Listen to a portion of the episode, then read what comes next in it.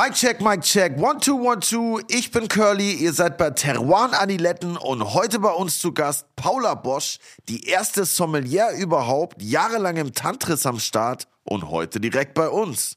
Teruan Adiletten kommt jeden Donnerstag zu euch, überall wo es Podcasts gibt. Folgt uns auf Instagram und TikTok. Lasst uns Kommentare da, dann freuen wir uns. Aber jetzt kommt Willi.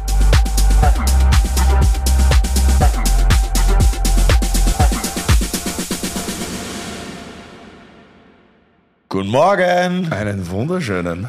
Was geht ab? Alles super, ich freue mich heute richtig, weil es ist bald Release. Oh yes! Am Sonntag kommt Curlys Cubby endlich an den Start. In einer Sechserkiste mit einem T-Shirt und von Schlossgut Deal. Oha! Caro und Silver, ganz großes Shoutout, wir freuen uns mega. Richtig. Und ja, Ich freue mich phänomenal. Also vergesst nicht, 27.11. diesen Sonntag könnt ihr bestellen. 600 Flaschen, 100 Kisten, inklusive einem Shirt. Let's go! Aber was machen wir denn heute geil? richtig geil. Heute geil. Ich weiß nicht, ich brauche irgendwie gute Laune, deshalb freue ich mich so auf den Kaffee und denke die ganze Zeit drauf. Weil es passieren auch oft Sachen in der Gastronomie, Curly, das kannst du dir nicht vorstellen. Das will ich mir wahrscheinlich gar nicht vorstellen. Ja, ich, ja, ich weiß auch nicht. Manchmal macht Rausch nicht nur cool, sondern auch ziemlich uncool. Und dann passieren so Sachen, dass Menschen, sogar Gastronomen, Aggregatzustände nicht mehr unterscheiden können zwischen flüssig und gefroren. Und dann kommt es zu Diskussionen und so weiter. Weißt du, dann erklärt mir einer, die Flasche Cordon von Romane Conti sei gefroren, obwohl sie ziemlich flüssig aus der Flasche läuft. Und dann will derjenige diskutieren. Und da im gibt's immer so, und dann denke ich mir so, Alter, du bist ein Kollege und so weiter. Weißt du, was führst denn du dich auf hier bei uns? Schrecklich. Passieren so Sachen und da, ja, da freut man sich dann umso mehr auf den Kabi. Auf jeden Fall. Ja. Und der Kollege, der Kollege, vielleicht liegt es auch an der Stadt, wo der her ist. Weißt du, da ist meistens oft alles ein bisschen spießiger. Woher denn? München. Oh, je, je, je. Ja, ich weiß nicht. Ich bin, komme mit der Stadt, wunderschöne Stadt, aber oft komme ich nicht so klar damit. Vielleicht muss ich öfter mal hin. Ja, ich nicht. Einfach so Know Your Enemy mäßig, weißt du? Ja, ich Ja. ich, für die, die Weißwurst kann gern zu mir kommen, aber ich muss jetzt nicht äh, jeden Tag in München chillen. Ab Ja, das stimmt. ist jetzt mal schön, ja. Ja. ja, mal schauen. Aber wir haben auf jeden Fall heute einen Gast, der uns wahnsinnig viel über diese Stadt erzählen kann. Nicht nur über die Stadt, auch über die Historie und Gastronomie und alles. Ich freue mich mega. Ich bin schon ein bisschen andächtig oder sehr andächtig, weil heute kommt quasi die Queen der Sommelerie. Ich bin auch schon ganz aufgeregt. Wir haben ja sogar schon ein, ein wunderschönes Buch gekriegt, um uns vorzubereiten, beziehungsweise Und hast dich ich vorbereitet? habe mich ja tatsächlich etwas eingelesen. Da ja, bin ich natürlich. gespannt. Da bin ich gespannt. Das werden wir dann noch gleich in der Folge hören. Also, herzlich willkommen, Paula Bosch.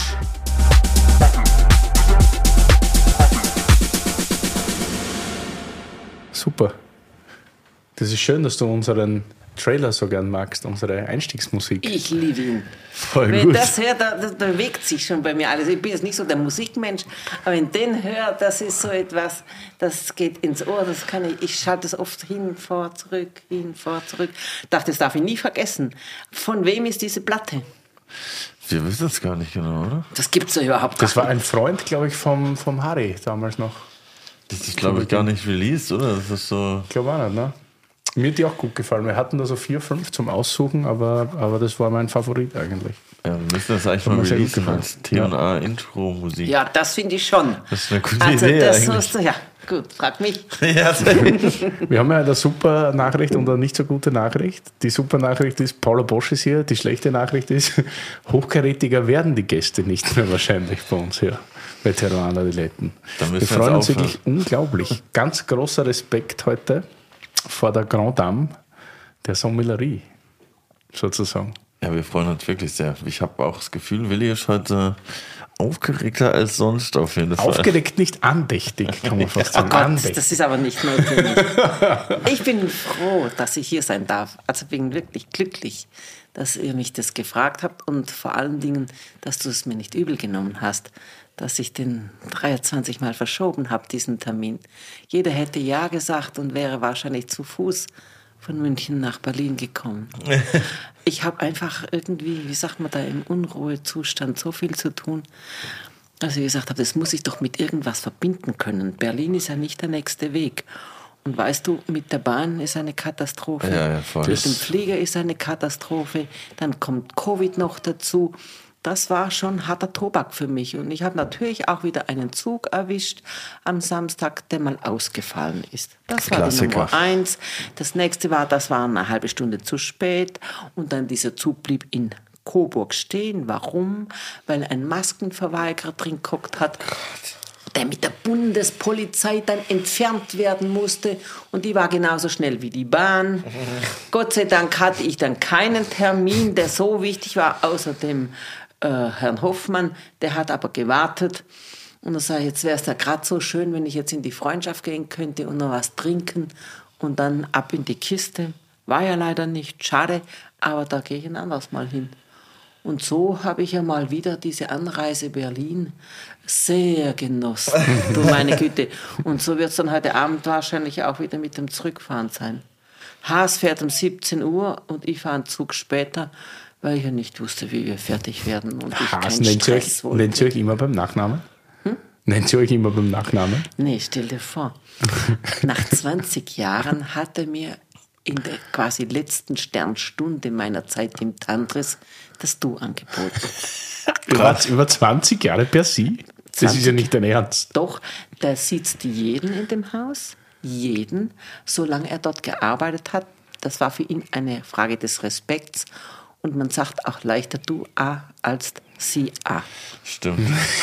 Das ist ein guter Punkt auf jeden Fall. Ja, und ich muss euch sagen, natürlich hatten wir auch, ich habe gestern in meiner Ansprache gesagt, ich verrate euch jetzt ein Geheimnis, das keiner von euch gewusst hat, aber ich war 20 Jahre mit Hans Haas verheiratet und keiner hat's gewusst. Da hat der ganze Saal gelacht. Das ist ja ganz klar. Und habe dann halt gesagt, ja, er sagt in seinen eigenen Worten, ich war mit Frau Bosch mehr zusammen, morgens, Mittag, abends, Nacht bis morgens um drei, vier, bis dann endlich die Gäste gegangen sind, als wie meiner eigenen Frau. Naja, sag ich, dann ist gut, dann kann ich das ja auch mal öffentlich sagen. Aber von, von wem reden wir nochmal für alle Zuhörer? Gestern war ja die Eat Berlin Abschlussveranstaltung Genau, und, und, Hans Haas ist äh, sozusagen für sein Lebenswerk ausgezeichnet worden. Ja, also der erste, der dort ausgezeichnet worden ist, war Eckhard Witzigmann. Ich glaube, es war das 20. jetzt, das 20. Mal, wie oft sie das gemacht haben, ich weiß es gar nicht. Und jetzt kam Hans Haas und das hat mich sehr gefreut. Und ich habe das immer abgelehnt. Ich sage, nee, das meine ich nicht. Und jetzt, ja, was soll ich machen, wenn der fragt wegen Hans Haas? Da werde ja ich nicht sagen, nee, das lasse ich jemand anderen machen. Und dann habe ich gesagt, okay, Herr Moser, dann mache ich das in Gottes Namen. und da hast du die Laudatio Und sozusagen dann habe ich gestern die Laudatio gehalten. Und da habe ich das natürlich erzählt. Seine Frau hat so gelacht. Das war schon ein Auftakt. Also für alle sehr jungen Zuhörerinnen und Zuhörer, wir reden hier mit Paula Bosch. Nur ein paar Sachen, die du so errungen hast in deiner Karriere mal bisher, in den letzten Facts. 35 Jahre, genau. Also erstes Sommelier Deutschlands, dazu kommen wir später noch. Dann äh, Sommelier des Jahres 1984, Stiftung Briat Savarin. Dann 1985 GAD, Gastronomische Akademie Deutschlands, zu Sommelier des Jahres. 1988 Sommelier des Jahres im Gomio. Der hatte das davor noch gar nicht verliehen, wenn ich das richtig recherchiert habe. Also Stimmt. First. Dann Meininger Award Excellence in Wine and Spirits 2006. Bacchus-Preis 2007. Five-Star Award 2013. One of the finest sommeliers worldwide. Und 2017 die silberne Ehrennadel des VDP. Oha, Da habe ich was vergessen. bestimmt. Gab es noch irgendwas? Wahrscheinlich habe es ich vergessen, Willi. Noch einmal. das. Großartig. Danke, ja. Stimmt. Das hast ist schon gut super. recherchiert. Also Voll. Vor allem so, so du hast schon Preise gekriegt, da war ich noch nicht mal geboren. Das ist schon Ja, das ist der Unterschied zwischen dir und mir. Du Nee, hast einen riesen Vorteil, du bist viel jünger. Nee, Kann mein- vielleicht auch ein Nachteil sein, wenn man so unsere Welt anschaut, aber ich hoffe es und wünsche es euch nicht. Ja, ich meine, Nee, voll, voll beeindruckend, wie lange und wie konsistent du ja offensichtlich diesen Beruf nachgehst und mit einer, mit was für einer Leidenschaft du das schon offensichtlich schon lange machst. Das finde ich beeindruckend. Ja, das ist Leidenschaft, das muss man schon sagen, weil ähm, du weißt es jetzt vielleicht vom Hören sagen, aber Willi und ich, wir wissen schon, dass es ein knochenharter Beruf ist. Und knochenhart heißt auch viel arbeiten. Schau, ich habe in diesem Beruf auch im Tantris zwischen 14 und 16 Stunden jeden Tag gearbeitet Ja. und jeden Tag die Leier von den Gästen. Liebenswürdig, nett, immer wieder von vorne. Ich habe keine Ahnung. Möchten Sie ein Aperitif trinken? Ja, gerne. Was wollen Sie trinken? Ein Gläschen Champagner von? Oder vielleicht doch lieber ein Campari Soda oder einen Sherry? Ja, bringen Sie mir einen. Weißt du, wenn du das fünfmal am Tag hören musst, jahrelang, das geht dir dann schon auch auf die Nerven. ich, Nein, ja. das darfst du gar nicht an dich heranlassen. Das kannst du nur mit Leidenschaft machen. Und diese Leidenschaft, die hat man mir Gott sei Dank in die Wiege gelegt. Ich habe diese Gastfreundschaft immer als, ja, leicht empfunden. Das war für mich nicht schwer. Ich habe vor kurzem auch gesagt, Mai, wem auch immer ich dafür dankbar sein muss. Ich bin doch fast jeden Tag mit Freude in die Arbeit. Klar habe ich meinen Chef auch einmal verflucht und denke, na, dem sage ich es aber heute. Diese Tage gab es schon, aber zu 99,9 Prozent möchte ich sagen, bin ich immer glücklich zur Arbeit. Ja, wer hat denn das? So viele Tage im Leben. Wir Ja. arbeiten ja mehr, als wir schlafen. Ich zumindest. Ich war am Mittwochmittag fertig mit meiner Arbeit, so wie die heute arbeiten. Vier Stunden. Vier Stunden, äh, vier Tage in der Woche, sorry. Acht Stunden. Ja, das habe ich in zwei Tagen fertig gehabt. Und dann kam der Rest. Also, okay. Und trotzdem habe ich es, ja, ich habe es einfach so gerne gemacht. Und auch mit schwierigen Gästen kam ich zurecht. Und wenn es ganz schwierig war, dann habe ich das gemacht, so wie du es wahrscheinlich auch gemacht hast, Willi. Nee, da geh ich nicht mehr hin, geh du dahin. Zu dem, ah, na, danke. Ja, oder du trinkst einen Spritzer mehr. Du, du hattest aber auch nur nicht schwierige Gäste allein, sondern zu Beginn ja auch schwierige Chefs, oder? Also ich, ich mir mich jetzt wirklich so in dem ersten Drittel mal deiner ältesten Vergangenheit widmen, so deiner Startzeit eigentlich. Das war ja für dich als Frau nicht immer leicht in dem Job, den wir haben, glaube ich, oder? Ich habe da so ein bisschen recherchiert, dass du ja ganz früh dich mit Wein auseinandergesetzt hast, aber dann du gar nicht dort genommen wurdest, wo du eigentlich sein wolltest. Das heißt ganz früh. Ja, ich habe schon, wenn ich sagen darf, Curly, mit zwölf Jahren. Ich wollte es gerade, ich habe gedacht mit zwölf oder was? Ja, 10, 12, du, ich kann es nicht so genau sagen. Ähm, das hat damit zu tun gehabt, dass ich dieselbe Leidenschaft hatte als Kind und auch heute noch teilweise pflege wie du, nämlich Süßwein. Das wurde bei uns zu Hause gerne getrunken und eben aus dem Burgenland. Ja, also das Burgenland kannte ich aus meiner Kindheit schon deshalb relativ gut. Also Chida und Co., das war für mich selbstverständlich. Ja, und dann eben auch ähm, in der höchsten Qualitätsstufe. Und ja, ich durfte zu Hause keine Coca-Cola trinken. Aber ich habe immer Süßwein gekriegt und habe das lautstark in der Schule erzählt. Gab es natürlich einen riesen Zirkus da. Meine Mutter war nicht verheiratet und dann hat die Lehrerin gedacht, naja, Säuferin, so nach dem das Kind erzählt in der Schule, dass nur Alkohol trinkt. Ich sprach nicht von Alkohol, wusste gar nicht, was das ist. Ich sprach halt von Wein. Wollte damit angeben als Madel, ja, bei den Burschen in der Schule, "Na, ich trinke doch keine Cola, ich trinke nur Wein. So ging das. so kam dieses Affentheater zu Hause zustande und dann, naja, dann hat die uns halt besucht und es gab dann schon eine Ohrfeige, die einzige in meinem Leben, aber die saß und dann wusste ich, dass Alkohol Wein ist oder Wein Alkohol und dann ist die Flasche, die ich da immer angesetzt habe, wurde dann mit einem Kreidestrich, den man nicht verändern konnte, eben abgestellt. So, und dann war nichts mehr mit einfach so schlucki schlucki. Aber so kam mir der Wein näher und dann dachte ich, das ist doch schon was ganz Besonderes. Und da man bei uns zu Hause gerne am Sonntag und Samstag spazieren gefahren ist, viel an Bodensee oder in Schwarzwald oder nach Österreich, war ich auch noch Reisetante und so bin ich in die Gastronomie gegangen und habe dann da einen Job gekriegt, habe in der Nähe von Heidelberg gelernt und wollte nach meiner Arbeit in einer Weinstube in äh, Königstein, wo das Schneiderlein herkam, da wollte ich jetzt mit meinen guten Beziehungen zum Chef der deutschen Sommellerie gehen, nämlich zu Kurt Fischer, dachte ich, ha, Weinkartenpreis bekommen, beste Weinkarte in Deutschland. Ich wusste damals ja nicht, dass der sich den Preis selber verpasst hat. Aber egal. Also da, wo ich voller Ehrfurcht wollte ich da hingehen. Und dann habe ich mich bei dem äh, Finanzdirektor, mit dem habe ich mich in Frankfurt getroffen. Und es hat sich halt dann so ergeben, dass wir gequatscht und gequatscht haben, obwohl wir uns schon vom Restaurant her kannten. Und irgendwann holt er dann den Herrn Direktor da aus dem Restaurant hoch und überrascht ihn, meinte er.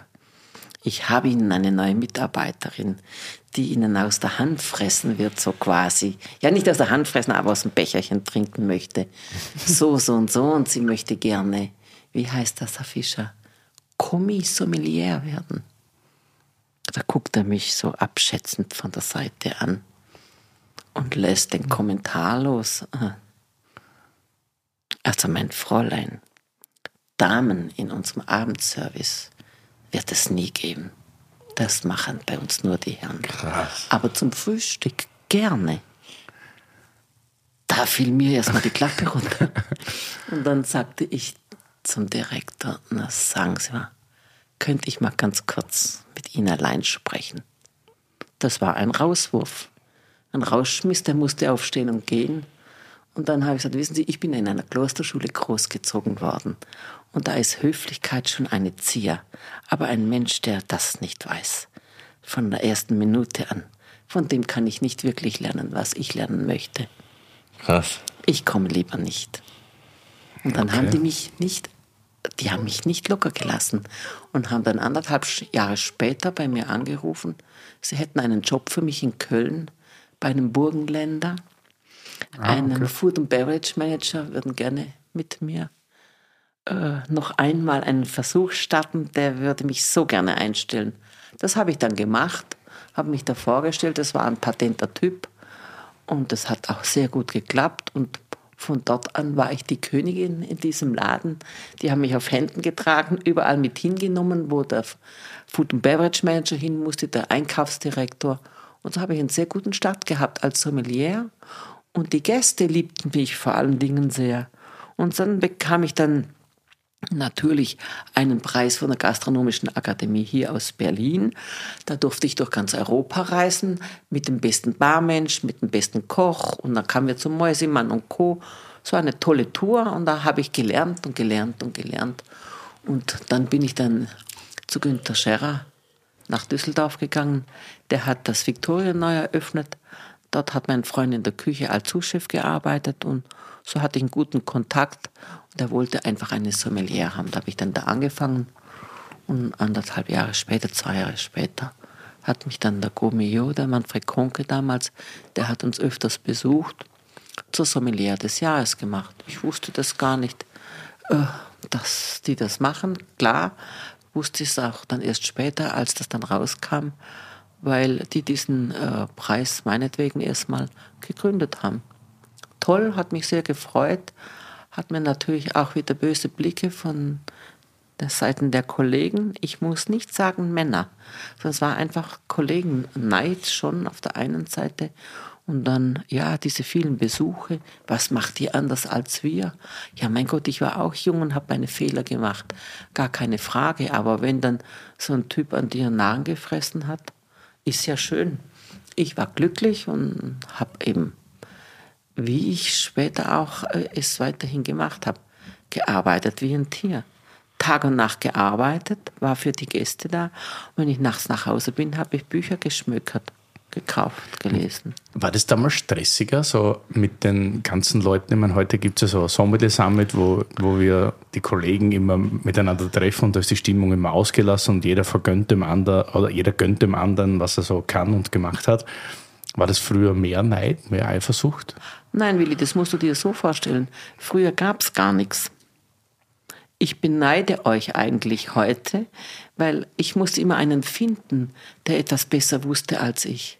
Ich wollte ja fragen. Stell dir mal vor, du bist ohne wirkliche Literatur. diese Bücher, die ich gehabt habe, denk mal an die 80er, 90er Jahre. Gab es kein Amazon?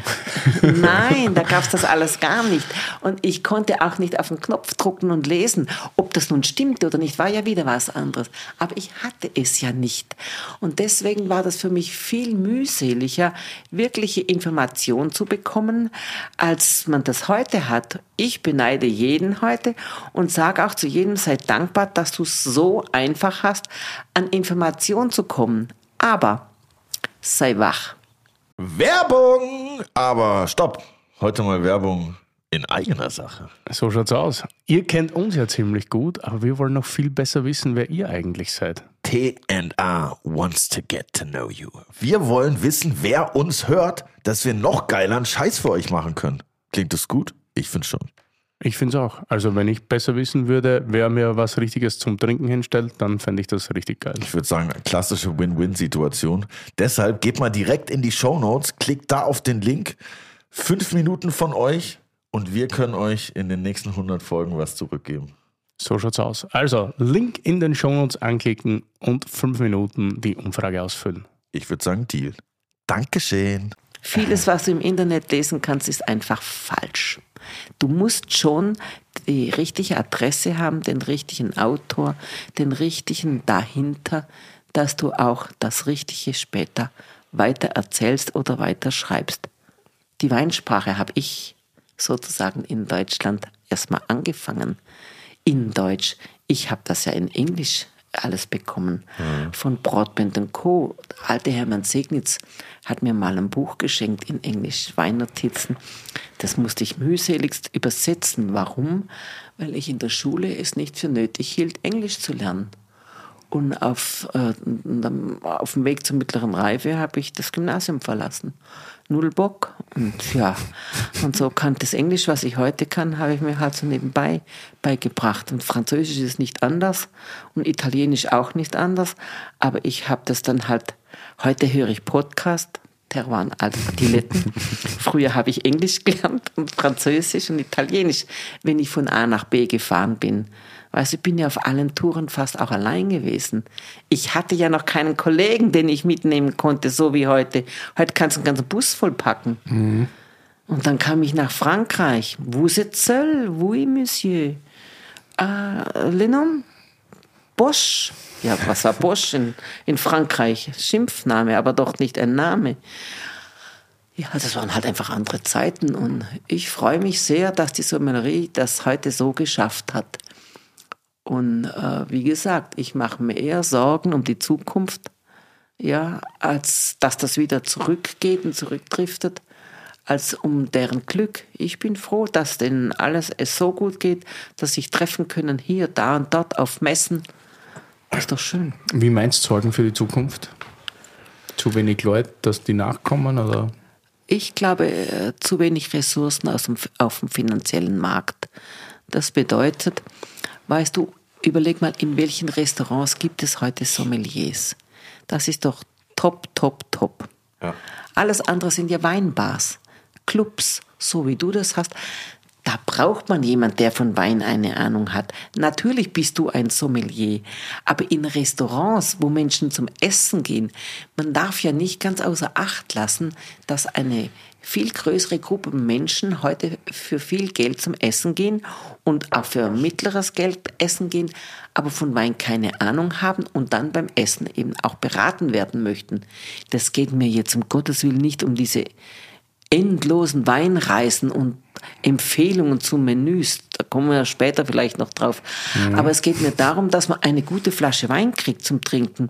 Ja, was essen Sie denn? Naja, da wird es wahrscheinlich nicht zupassen, aber dazu und dazu schon. Und im Großen und Ganzen, one for uh, everything. Ja, aber da brauchst du auch natürlich ein breites Wissen, da brauchst du auch einen entsprechenden Keller. Du hast eine Fürsorge für deinen Chef, für dessen Finanzen, für dessen Möglichkeiten, Wein einzukaufen und Geld auszugeben, für die Lagerung, für den Küchenchef, für eigentlich für alles. Und da bin ich schon der Meinung, das wiederum ist heute etwas völlig anderes als damals und man hat größere Ansprüche und am Ende bedeutet das Folgendes. Die ganz große Gastronomie, High-End, High-End, wird es weiterhin noch geben. Glaube ich. Aber das Wichtigste, wo eigentlich die Sommelerie sich inzwischen etabliert hat, ein Großteil der Mitte wird verloren gehen. Und dann ist ja auch ein bisschen äh, der Sommelier selber in summa, äh, summa summarum schuld, weil er die Arbeitszeiten wo man essen und trinken geht, nicht akzeptieren will. Klar, wenn man arbeitet und seine Kohle verdienen will, musst du natürlich nachts zum Essen gehen und zum Trinken. Abends ab 19 Uhr und nicht wie der Deutsche um 18 Uhr schon essen und um 20 Uhr wieder nach Hause. Nee, nee, da geht's erst mal los und wenn man dann eine Flasche und noch eine Flasche, ja, ja außer in einer Weinbar. Wer steht denn heute noch nachts mit seinem Chef, so wie Paula Bosch, mit Hans Haas, um zwei, drei Uhr an der Bar und schenkt seinen Gästen, ha, ein Fläschchen Krüg geht doch noch, Frau Bosch, oder ha, noch einen guten roten, mm. Klar habe ich da keinen einfachen Beaujolais mehr aus dem Keller geholt oder einen einfachen Trollinger, sondern da musste dann schon auch ein Fläschchen her, was eben auch die Zeit äh, letztendlich wettgemacht hat. Und was mich interessiert hat, die Leute haben das ja auch gefragt, was willst du trinken? Hol ein Fläschchen, was du magst. Das haben die ja auch honoriert. Ja, für so die war das eine Lehrstunde natürlich. Ja, ne? klar. Und so habe ich auch viel lernen können dabei. Aber heute sitzt du im Restaurant, da kann ich schon sehen, die haben schon meinen Mantel auf die Garderobe gelegt. Ja, wo gibt's denn sowas? Ja. Das ist aber heute drin und ja, das habe ich als Gastfreundlichkeit nicht gelernt. Aber solche Mitarbeiter braucht man. Aber ich bin ja mittlerweile auch, also seit längerer Zeit auch Unternehmer. Und bei mir ist es klar, also bei, uns steht jetzt Sperrstunde um eins, aber ganz selten, dass wir um eins überhaupt anfangen ja. mit der letzten Runde tatsächlich. Also vor drei, vier ist bei uns eigentlich fast nie Schluss in letzter Zeit. Läuft auch super, Gott sei Dank. Aber das, da, da, sieht man dann halt schon, wenn du als Unternehmer selber dastehst und einer bestellt noch irgendwie ein Krügerl, wenn man so schön sagen kann, mhm, dann sagst du natürlich ja, weil dann sagst du ja klar, ein großer Schluck ist für mich und ihr könnt euch dann noch Zeit lassen. Aber wenn du dann halt Mitarbeiter hast, die nach Hause wollen, die verdienen ja deshalb nicht mehr oder weniger. Die werden alle heimgeschickt, ich war immer allein. Ja. Hans Haas vorne, Paula hinten, die Gäste links und rechts. Das Champagner-Tandem oder wie? Oder? Du, ich sage es dir, ja, da ging alles. Champagner, Romane Conti, Bordeaux, rauf und runter, Montrachet. Ich habe ja alles dank Herrn Eichbauer im Keller gehabt. Bei mir hat es immer Kaiser Frau Bosch, sie mit ihren 24 Flaschen, das geht mir so auf die Nerven. Ja, aber Herr Eichbauer, man kann doch nicht alles 120 Flaschenweise einkaufen der war das gewohnt. Du, der hat einen Keller gehabt. Ja, wenn du 50, 60.000 Flaschen im Keller hast, Boah. palettenweise haben wir die Weine hin und her geschoben. Ich habe ja einen Gabelstapler gehabt zum Fahren. Echt? Ja, also wenn der Wein eingekauft hat, der hat folgendermaßen gerechnet. Und das war eigentlich schlau. 100 Sitzplätze, 10 Jahre, für jeden Platz eine Flasche, brauche ich mindestens 120 Flaschen pro Sorte sonst ist der Wein zu früh ausgetrunken. Ja. Krass, ja. Eine Flasche, eine Flasche für zwei. Zehn Jahre muss der Wein halten. Und dann kam ich dann, wir kaufen doch nicht wieder 120 Flaschen Lafitte, geht's noch? Das darf aber Bosch. In den nächsten fünf Jahren fassen wir den nicht an. Die, die wir im Keller haben, die haben wir schon angefangen. Also bitte. Und ich dann mit meinen 60 Flaschen, da waren noch einigermaßen erträglich. Aber wie es dann 24 wurden, da wurde der narrisch. Aber in so einem Betrieb musst du mal arbeiten, wo dir der Chef sagt, na bitte kauf mehr und nicht weniger. Ja, der, der, der Sommelier heute von Tandris hat mir mal vor kurzem gesagt, Mensch, das müssen doch noch Zeiten gewesen sein für Sie, als Sie bei Guy Rouleau und Co. sagen konnten, von dem nehmen wir 60, von dem 24, heute kriege ich von dem drei und von dem sechs. Wie haben Sie das gemacht? Dann habe ich gesagt, als erstes Mal war ich sehr nett. Als zweites war ich nie abwertend und geringschätzig, auch einem kleinen Jahrgang gegenüber. Ich wusste sehr wohl, was Winzerhandwerk bedeutet und dass man sich da auch mal in kleinen Jahren natürlich äh, engagieren muss, das war für mich selbstverständlich. Und so hat eine Hand die andere gewaschen. Ich habe einen kleinen Jahrgang auch gekauft, vielleicht eine andere Menge, aber ich habe es dann meinen Kunden auch erklärt. Und ich wusste ja auch, es gibt ja dann so Menschen, Wie zum Beispiel hier, da kommt Curly zu mir und sagt, du, ich habe keine Ahnung, was soll ich trinken? Dem bringe ich doch nicht gleich den 1990er Lafitte, wenn der mir sagt, ich möchte jetzt aber trotzdem mal einen großen Rotwein trinken. Dann langt's doch auch, wenn ich dem einen kleinen Jahrgang bringe und der kostet dann weniger, aber immer noch für seine Verhältnisse sehr viel Geld.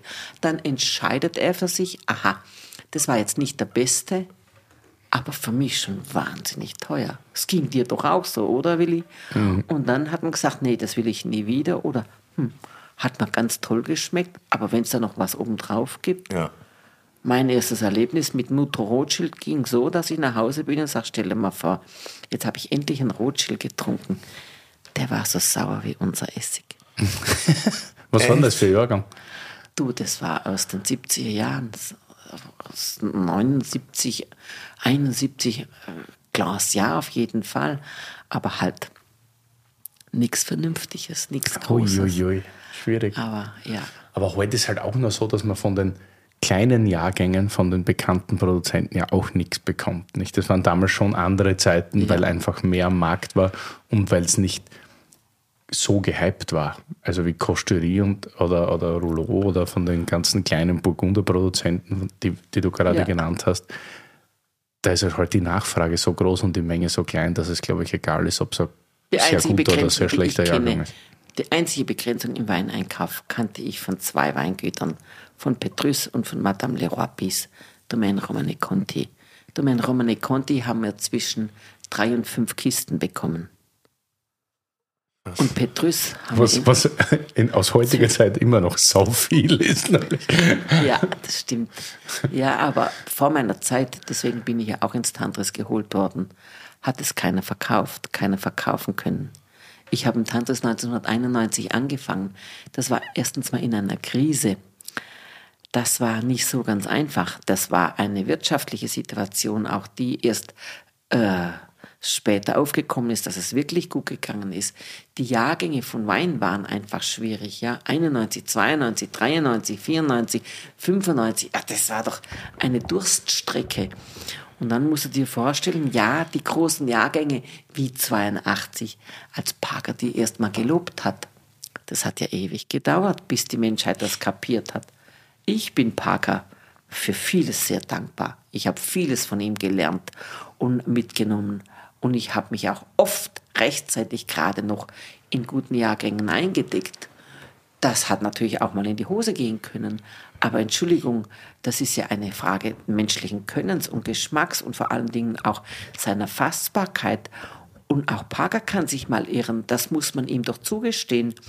Und so habe ich ja dann auch gewusst, was ich mit dem Wein machen muss. Da muss er halt früher an den Mann ran. Wirklich schlecht war er nie. Und diese Korinthenkackerei mit diesen Punkten, das geht mir sowieso auf die Nerven. Also ich habe den Wein probiert, hat er mir geschmeckt, ist gut. Hat er mir besonders gut geschmeckt, war es noch schöner. Und diese Fähigkeit hatte ich Gott sei Dank schon, schon sehr früh entdeckt und war mir dessen auch sicher. Ich konnte mich auf meine Nase und meinen Geschmack ganz gut verlassen. Ich bin darüber nie hinausgewachsen und habe mich da, mir da was eingebildet, aber ich war mir sicher, das ist gut. Aber das, das zu wissen ist ja auch sehr viel wert, dass man sich auf seinen eigenen Geschmack verlassen kann. Das wissen ja 90 Prozent der Gäste nicht mehr heutzutage. Ja, auch der Sommelier ist nicht, wenn ich dir das so sage. Darauf wollte ich später noch zu sprechen kommen. Und wie war das für dich so? Du hast ja dann sozusagen mitbekommen, wie das immer weniger wurde, was man von den Weingütern bekommen hat. So also Schritt für Schritt wahrscheinlich. Oder Nein, gab's Curly, dann? das kenne ich leider nicht. Na. Gott sei Dank nicht, muss ich ja sagen. Echt nicht? Nein. Also eine Beschränkung gab es nur von meiner Seite. Ich habe gebremst. Sonst hat niemand gebremst. Herr Haas hatte den Spruch gehabt, schon immer, Frau Bosch, wer bremst, verliert.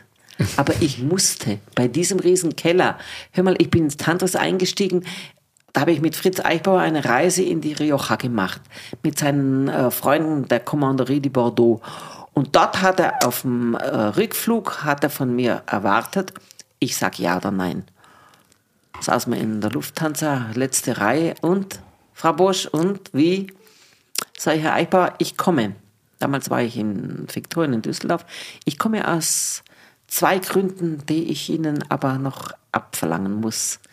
Das heißt ein Versprechen. Ich kriege den Keller- und Kassenschlüssel. Das, was Sie eingekauft haben, das war's dann. Weil mit so viel Wein im Keller und dem, der Erwartungshaltung, die Sie an mich herangetragen haben, das zu reduzieren um ein Drittel, das verspreche ich Ihnen, das schaffe ich in fünf Jahren. Vorausgesetzt, Sie schaffen es, dass Sie Gäste haben. Also sozusagen den, den Keller um ein Drittel zu reduzieren, also weniger zu kaufen und mehr zu verkaufen, logischerweise. Okay, krass. Schon eine Ansage. Und bei dem Keller musst du eines wissen. Der Keller hatte ja keine Billigheimer. Sondern im Keller lagen dann wirklich große Weine, viele große Weine. Und die Da zu würden jetzt die. Winzer aus Billigheim gerade alle aufschreien, tatsächlich. Ja, aber, aber da, damals ein. Wein, ein Wein un- unter 10 D-Mark hat es in diesem Keller nicht gegeben. Überhaupt nicht. 15 ging's los irgendwie. Alles andere war vollkommen unbedeutend. Das hatten halt so nebenbei gekauft. Aber das Problem im Tantris-Keller war die Preisgestaltung für den Verkauf. Die haben das mal vier, mal fünf genommen. Und dann kam dann Paulinchen und Paulinchen hat erstmal bei Romane Conti angefangen. Nicht ahnend, dass der Senior Eichbauer mit Madame de Rabis persönlich sehr eng befreundet war. So, und jetzt habe ich dann die Weine von äh, 1000 D-Mark, 800, 700, also die kleineren Lagen, die habe ich um 50 Prozent vorgeschlagen zu reduzieren. Da gab es ja damals nur ein Sortiment zu kaufen, zwölf Flaschen, und da gab es einen festen Preis dafür. Und dann konntest du selber für dich entscheiden, welche Flasche was wie viel kostet. Und das habe ich gemacht und dann habe ich gesagt, okay, aber für diese 700, 800, 900 D-Mark, 999 für Romane Conti, weißt du, sowas dann. Dann habe ich gesagt, das reduzieren wir jetzt um die Hälfte. Dann hat er voller Schrecken Madame Leo Rabis angerufen und die dann im Keller, Chef Fritz, Elifou! Ja, Fritz hat mir das nie gesagt, dass die gesagt hat, ich hätte einen Vogel. Naja, gut, okay. Sagt der Frau Bosch, also die Hälfte, das ist einfach zu viel. Machen wir mal ein Drittel. Zwei Monate und dann schauen wir, jetzt haben wir Oktober, bis Weihnachten will ich wissen, was verkauft worden ist. Und dann sehen wir weiter. Wenn gar nichts läuft, ist es vielleicht immer noch zu teuer. Schauen wir mal. Gut, dann sind wir dieses Drittel runtergegangen und das lief. Und lief und sei, der läuft noch nicht, das ist ein bisschen zu teuer. Und dann hat er Angst gehabt und hat gesagt, also 79, 80, 81, das waren die Jahrgänge. Dann nehme ich dann von jedem was mit nach Hause, bevor das alles ausverkauft ist hier. Und dann schauen wir mal, ob Sie recht gehabt haben, Boschin. Ich habe ja gesagt, in zehn Jahren ist der Wein eh über der Wupper. Ja, da gucken Sie doch mal den Wein an. Der ist ja heller in der Farbe als Trollerschee. naja, sagt er, also schauen wir mal. Dass ich mich vertan habe, muss ich zugeben im Nachhinein. Ich habe auch zehn Jahre später von ihm die Weine wieder untergejubelt gekriegt. Wunderbar. Die waren im Duft genauso wie vor zehn Jahren. Die standen wie eine Eins da, unverändert. Größe einfach. So wie wir auch sagen, auch in kleinen Jahren. Und wenn du heute 79, 80, 81 von Romane Conti kriegst, gut gelagert, wage ich fast zu behaupten, dass sie uns mehr Freude machen als gleichaltrige Petrus aus ganz kleinen Jahren. Curly, Wein, das Wörterbuch. Chateau Petrus. Das Chateau Petrus erzeugt im französischen Weinbaugebiet Pomerol bei Bordeaux den gleichnamigen Wein Petrus. Dieser wird immer mal wieder als der berühmteste oder teuerste Rotwein der Welt betitelt und wird darum oft auch als Anlageobjekt oder Statussymbol gesehen. Petrus besteht aus 100% Merlot. Früher wurde aber auch ein Teil Cabernet Sauvignon angebaut. Auslöser für den Kultstatus des Weinguts ist der 1945er Jahrgang, der als Jahrhundertwein gilt. Das Geheimnis von Petrus, sagen die Profis, ist ein ganz besonderer Lehmboden, der durch einen geologischen Zufall nur genau an der Stelle des Chateaus an die Oberfläche tritt.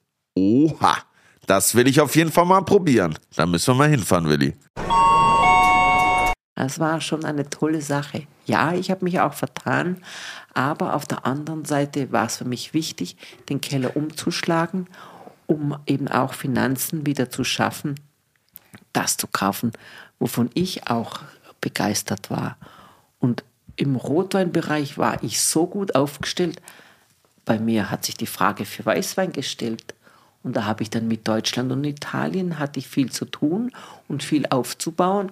Und ich habe Deutschland, Italien Österreich im Tantris ganz einfach groß gemacht. Das haben mir die deutschen Winzer gedankt, das haben mir die Österreicher gedankt und Italiener. Die Deutschen haben es am allerwenigsten wirklich gemerkt, außer die, die du kennst, von Wilhelm Haag angefangen, von Philippi, von Dönhoff, also von allen möglichen, von der Mosel, ja, und vom Rheingau. Aber Österreich war da ein bisschen cleverer. Ja. Die waren da ein bisschen schneller, bis der VDP das kapiert hat. Das DWI hat das bis heute noch nicht so ganz geschnallt. Ja, das, aber, aber die Deutschen brauchen immer ein bisschen länger. Apropos, was du, wie war das? Also, wie war das eigentlich? Ihr habt ja alles direkt gekauft, oder? Im nein, nein, nein, nein, Willi, das. Das sind immer so diese Gerüchte, die man. Stimmt nicht ganz, nein. Wir haben schon sehr gute Beziehungen gehabt, aber ich persönlich gehöre zu den Menschen, die äh, andere auch sehr gerne leben lassen und sehr wohl zu wissen, zu nutzen, was die besser können als ich. Ich habe einen Großteil unserer Weine beim Importeur gekauft. Ich habe immer eine sehr gute Freundschaft gepflegt zu allen Importeuren. Ob das jetzt ein Eberhard Spangenberg vor Ort gewesen ist, mhm. ob das ein Georg Mauer in Berlin war, mhm. ob das Heiner Lovenberg in Bremen war, ob das Klaus-Peter Hack äh, am Bodensee gewesen ist, ob das Alpina war, äh, der Senior, der kam zu jeder Feier von mir persönlich und hat mir immer die Weine für die Veranstaltungen gespendet. Also sind das dann auch oft Gerüchte? Das weil das hört Gerüchte. man ja sehr, sehr nein, häufig, nein, dass nein, ihr mal es direkt gekauft habt. Keine so. Frage. Wir haben bei den Händlern zum großen Teil eingekauft. Gut, selbst Leroy haben wir bei Händlern gekauft. Selbst die Domaine Romane Conti noch bei Böhm und Co. und davor mhm. bei Schreindorf und so. Nein, nein, nein, nein. Selbst wie meine Nachfolger versucht haben, bei Madame Le Fleuve diesen Kontakt hier beim Importeur zu umgehen, da hat sie ja noch gelebt. Da hat sie der Jugend zu verstehen gegeben, solange Paula im Tantris war, haben sie bei unserem Importeur eingekauft. Sie hat in Deutschland die größte Menge, das größte Kontingent bekommen. Und wir wussten das sehr zu schätzen. Und wenn Sie das jetzt nicht zu schätzen wissen, tut es uns sehr leid. Mike Drop. Die haben natürlich nichts bekommen. Ich hatte bei Segnitz die besten Preise, jawohl. Aber nein, direkt eingekauft haben wir bei Rouleau, aber auch so Cash in the Tash hat es mal funktioniert. Das ja. schneiden wir jetzt raus. Ja, aber. Verjährt, weißt du, ist verjährt, das ist ja, okay. Das war in den äh, 90er Jahren. Äh, Eichbauer hat immer das Geld mitgenommen, seine Schecks mitgenommen. Äh, nein, es ging hier nicht um Schwarzgeld, sondern es ging darum, dass er gesagt hat, Rouleau hat lange keinen festen Importeur in Deutschland gehabt. Das hat ja damals noch Klaus Fetzner gemacht und er war an der Theater in Berlin, der Jean-Marc, der, hatte gar keinen Verkäufer letztendlich, ja. Und der Klaus Fetzner hat das nicht so in die Reihe gekriegt. Dann hat der Eichbauer gesagt, also Paula Bosch, eines ist mal ganz klar, Bargeld lacht. Der ist mit seinem Scheck und seiner Kohle dahingegangen, hat sich die Rechnung schreiben lassen und hat sofort bezahlt und den Wein eingepackt. Ich bin echt 20 Jahre zu spät auf die Welt gekommen. wahrscheinlich, wahrscheinlich. Der ist auch Schauspieler, wo du sagst, der war im Theater, ne? oder? Ja. Weil ich war jetzt gerade genau. ja, auf der La Paulée und da hat Steve auch erzählt, dass er mhm. Schauspieler ist, weil der war auch äh, da. Tatsächlich.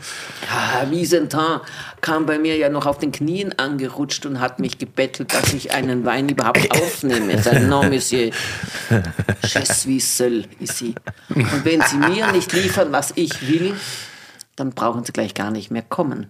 Jetzt hat er das Problem gehabt, dass ich natürlich Mengen haben wollte. Mehr die hat er nicht liefern können. Die hat er nicht gehabt. Und somit war Heinrichs, das war nicht sein bester Kunde. Ja, also, also ausgetrunken haben wir in der Zwischenzeit. Ja, wollte ich gerade sagen. Ist tatsächlich schon leer. Ich bin ein bisschen enttäuscht von den Leuten, die du auch für dein neues Buch interviewt hast. Nein, nicht wirklich enttäuscht, aber ich habe halt ein paar Freunde anrufen versucht, welchen Champagner du dann gerne trinkst. Und ich habe mich dann einfach auf den großen Klassiker Krug verlassen. Hat funktioniert. Also wenn wir jetzt sagen, Krug Edition 170 bereits ausgetrunken, Du hast 100% damit ins Schwarze getroffen. Ja. Schau, 1988 im Viktorien in Düsseldorf, da habe ich schon Krug getrunken. Da kamen die Leute persönlich zu mir ins Haus. Remy Krug ist ein guter Freund von mir. Also es ist überhaupt gar keine Frage. Ich kenne Krug aus den 60er Jahren noch und zwar aus Magnumflaschen. Ich glaube nicht, dass jemand in Deutschland mehr Krug jemals verkauft hat als Paula Bosch. Das ist das Erste. Und dass das jetzt heute nicht bekannt ist, kannst du mal sehen. Das liegt an meiner Bescheidenheit. Ich hänge auch nicht alles an die große Glocke. Und selten wirst du von mir große Bilder sehen, was ich poste, was ich trinke. Wenn ich das posten würde, die Leute täten alle einen Vogel kriegen. Also bin ich da sehr zurückhaltend. ja, das weiß man nicht. Ich genieße einfach. Aber was habt ihr da vorhin, die, du hast gefragt, welche Nummer? Ja, Was hat es damit auf sich? Das würde mich interessieren. das wird dir der Willi gleich besser erklären als ich. Ich kenne Krug Cuvée so, wie sie früher gemacht worden ist, ohne Jahrgang. Das ist Grand Cuvée heißt einfach eine Komponation aus 10, 20, 30 Jahrgängen im Labor gemischt zu dem Standardgeschmack, wie man Krug eben kannte. Ja. Das war eine alte Tradition, wie man es früher gemacht hat, für Basisqualitäten äh, in allen Champagnerhäusern. Nur bei Krug hat man natürlich etwas mm, vom Verbraucher her übersehen.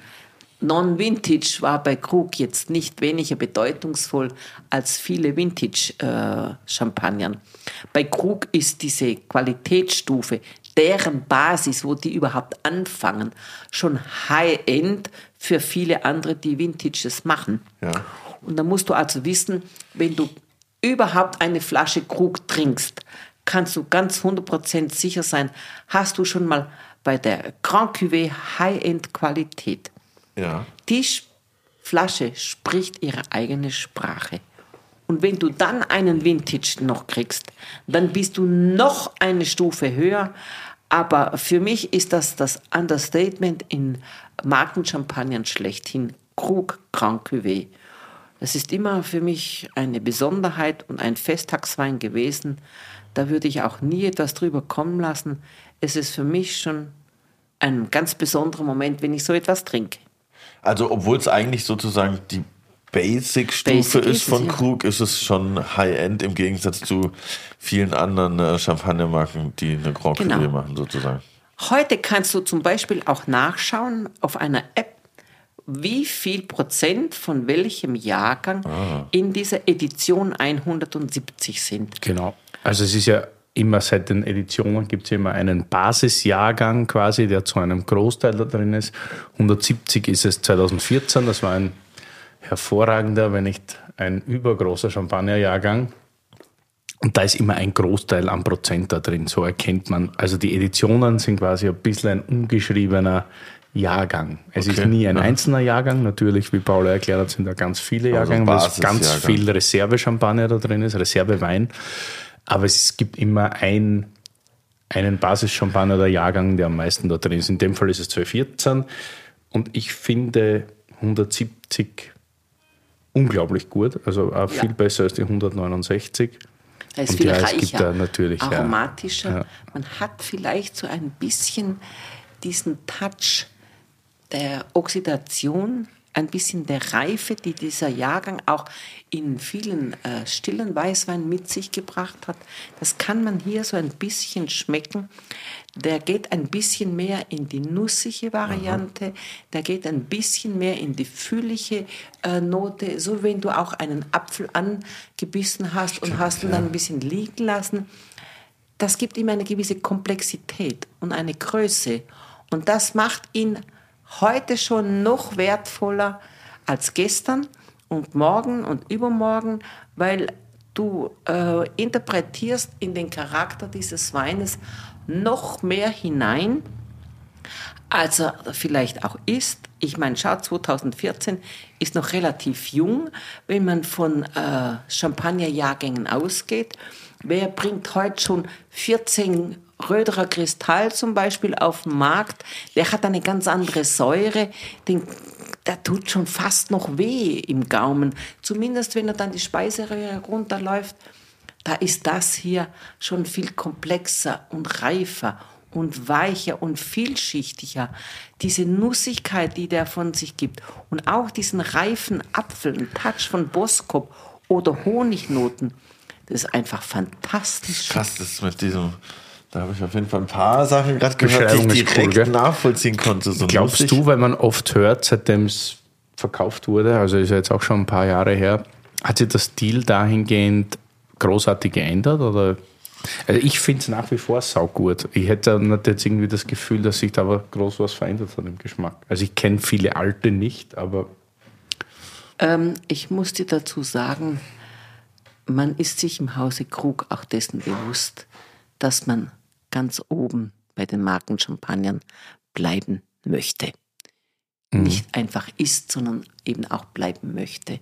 Ganz so nach einem äh, Motto, das mir mal Eckhard Witzigmann vor vielen Jahren mit auf den Weg gegeben hat.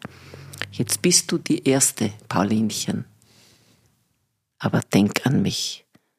Bleib dabei. Es ist sehr viel schwerer, die Erste zu bleiben, als die Erste zu werden.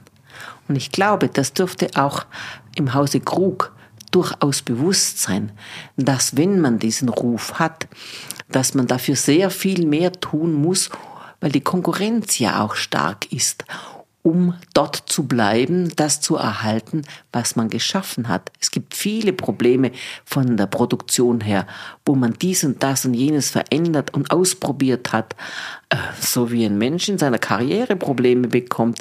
Und es bleibt letztendlich auch eine menschliche Entscheidung, diesen und jenen Handgriff zu machen oder nicht zu machen. Das beginnt bei der Lese. Das beginnt eigentlich schon mit der Selektion der neuen Pflanzen, die man in einen Weingarten anbringt oder einbringt.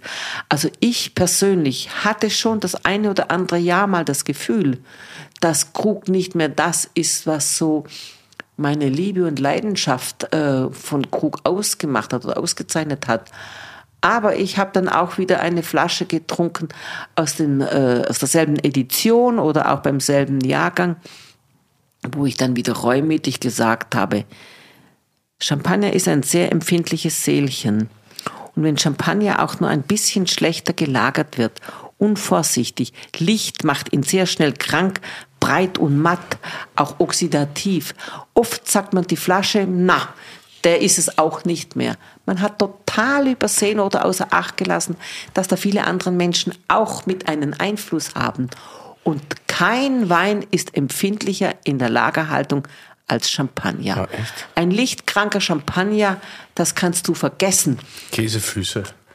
Katastrophe. Und da, deswegen, wenn ich im Supermarkt mal eine Edition sehe, also sprich ein Angebot von Champagner und das jetzt kaufen möchte, dann überlege ich mir das und sage, hm, okay, das ist es mir jetzt wert.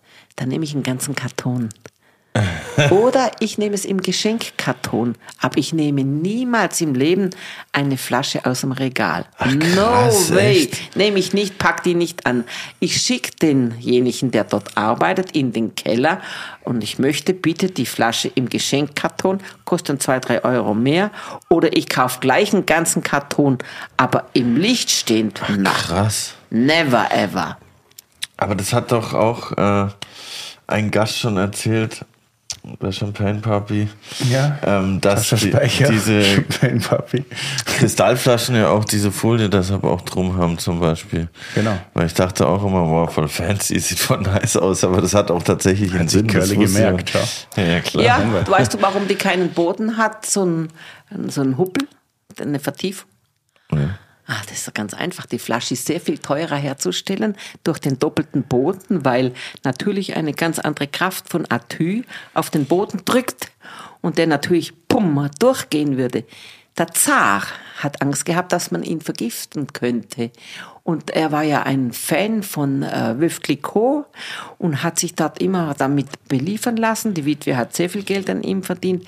Aber dann hat er Angst gehabt vor Vergiftung, vor einem Attentat und Anschlag. Dann hat man sich mit Röderer geeinigt und dann hat man eine durchsichtige Flasche, die für Champagner ja die Katastrophe schlechthin ist, wegen dieser Lichtkrankheit, über die wir gerade sprachen. Und dazu kam dann auch noch die Tatsache, dass er keine Wölbung im Flaschenboden haben wollte, sondern gerade. Gerade bedeutet, der musste dicker sein. Die Herstellung der Flasche ist um ein Vielfaches teurer. Ja klar, das war doch dem Zar egal. Das Volk hat's ja bezahlt. Aber Röderer hat für den Kristall das weiterhin behalten und deswegen von Haus aus ist die Herstellung dieses Fläschchens schon teurer. Und damit da mit der Lichtkrankheit nichts passiert, ist diese Schutzfolie drum. Und bei, bei Dings ist es ja auch so, der ist ja auch in Gold eingewickelt bei diesem anderen Rapper Champagner. Ace of- Armand de Brignac. Ace of Armand de Spades, Brignac, ja, ja, das lackiert, bloß auf. Na, darüber reden wir jetzt nicht. Aber über 20 Jahre Tantris reden wir jetzt weiter, weil das interessiert mich ja. Du hast ja angefangen, da war Heinz Winkler, glaube ich, oder? Am Zepter. Nein, Nein. Nein. Heinz Winkler ist ausgestiegen 1991, um in Aschau seine Residenz zu eröffnen.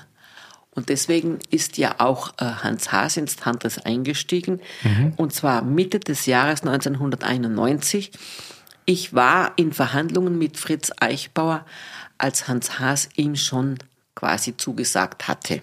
Also habt Und- ihr quasi gemeinsam angefangen. Wir haben gemeinsam angefangen, er schon im äh, Juni und ich dann im Oktober. Und wie dem auch immer, ähm, dieses Unglück, was da passiert ist, tut mir für ihn wirklich sehr leid. Aber äh, ich muss ehrlich sagen, mit Heinz Winkler hätte ich nicht zusammenarbeiten können. Der Heinz Winkler hat eine eigene Charakteristik als Mensch an den Tag gelegt, wo man als Sommelier auch wissen muss, mit dem komme ich zurecht, mit dem komme ich nicht zurecht. Und in meiner Zeit damals, 1991, war ich ganz sicher, dass ich nicht so weit gewesen bin in meiner Entwicklung und Toleranz, dass ich das geschafft hätte. Da hätte Heinz Winkler in seiner eigenen Persönlichkeit mich dann doch äh, übertroffen. Ich brauchte so eine Harmonie, so eine gleiche Balance. Das war mit Hans Haas zu finden. Da war Heinz Winkler sehr viel größer und stärker und da hätte ich nicht anfangen können. War das immer so, dass sich der Hans und du so gut verstanden haben?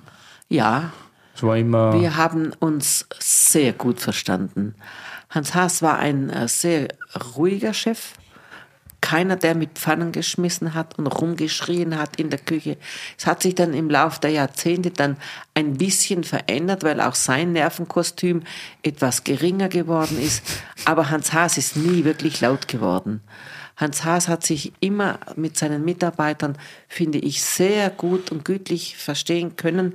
Wenn es auch mal Ärger gegeben hat, hat er natürlich auch geschrien, du Arsch. Ja, aber jeder hat gewusst, wie er es meint. Und er hat ihm auch auf die Schulter geklopft hinterher oder während dem Service noch. Und jeder hat gewusst, Chef, alles ist gut. Wir hatten ein, meine ich, besonders gutes äh, Verhältnis zusammen.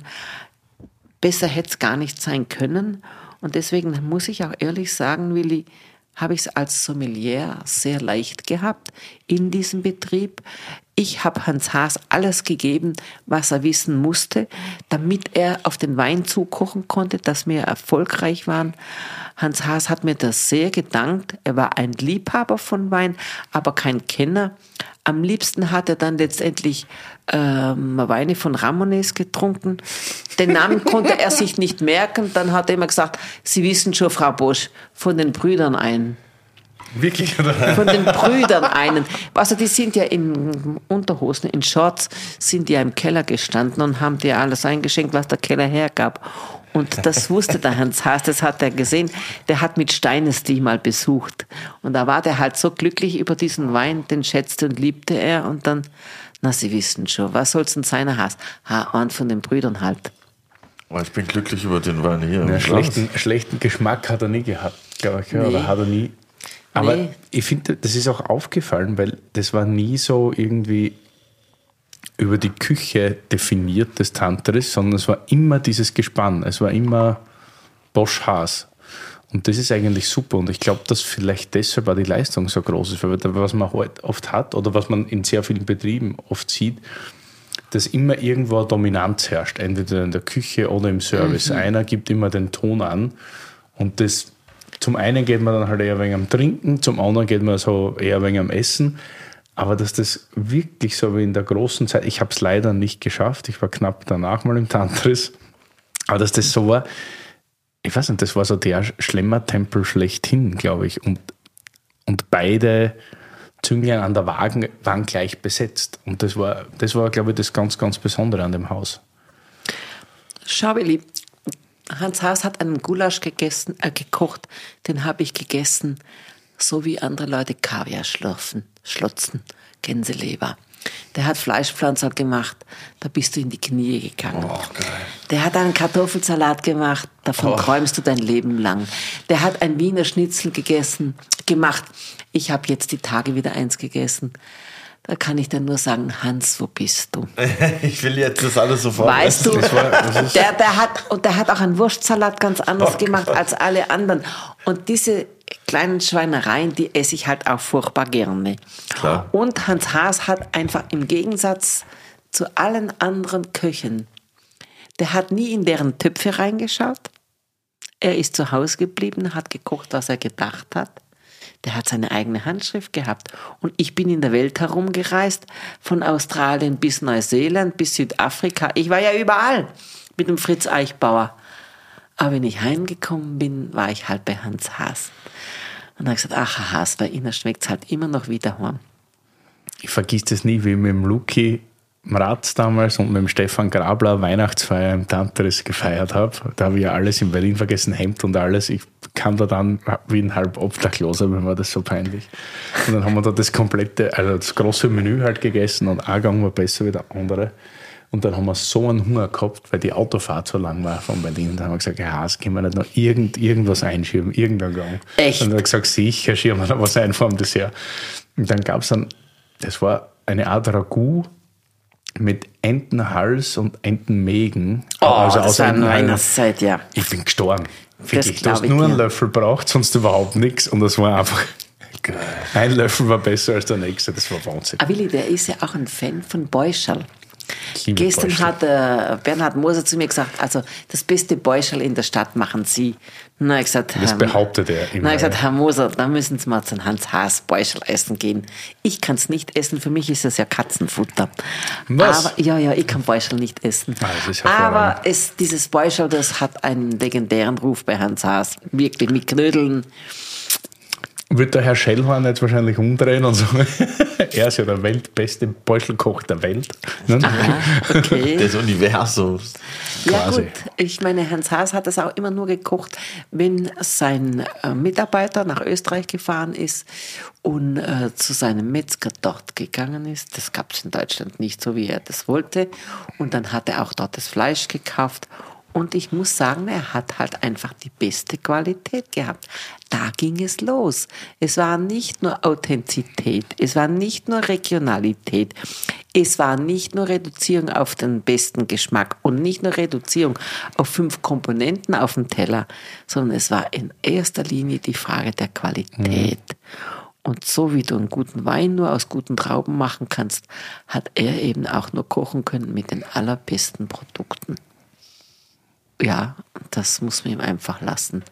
Kochen hat er können, aber das Erste, was er dazu gebraucht hat, war halt ein gutes Produkt. Ja, Das war die. Wurst. Weißt du, die extra prima, die der gehabt hat aus Österreich für einen Wurstsalat. Auch dieser weine ich heute noch nach. Wir müssen leider abkürzen und in deiner Chronologie weiter, weil sonst schaffen wir die Folge nicht mehr. Was trinken wir denn? Das ist ja schon viel wichtiger.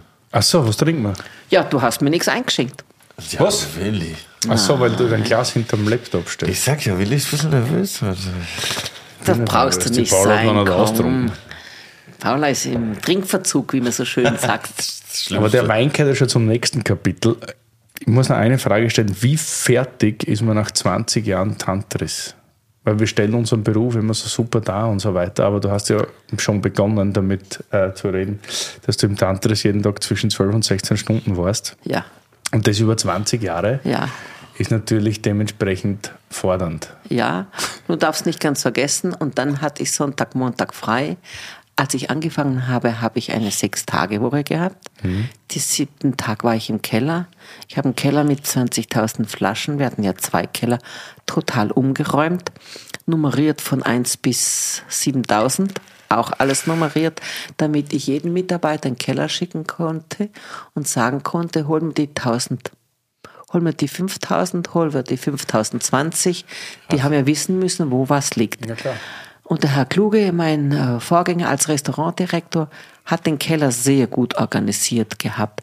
Aber er hat ihn halt nicht von 1 bis 10.000 äh, in der Reihe gehabt. Und so habe ich das dann mal in Angriff genommen mit einem Mitarbeiter über Wochen und Monate. Aber das hatte ich dann. Aber das war dann Tag Nummer 7.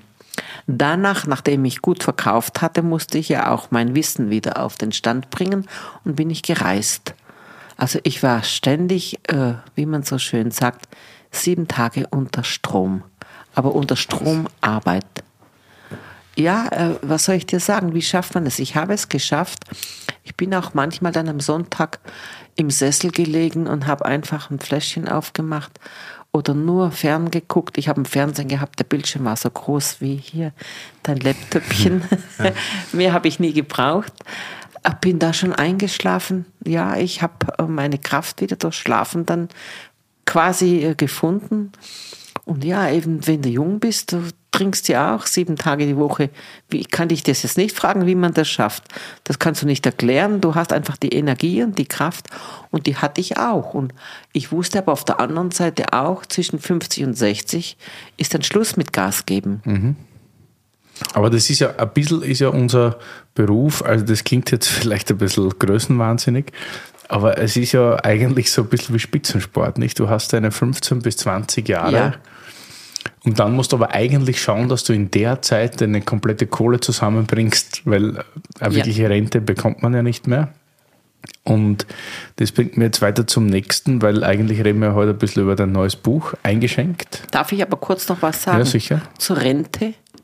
Schau, ich habe so viel gearbeitet und ich habe auch sehr gut Trinkgeld gehabt, nachdem ich zehn Jahre lang bei dieser Bande ohne Trinkgeld arbeiten musste im Tantris. Ja. Man hat nämlich behauptet, dass der Sommelier nicht zur Servicemannschaft gehört.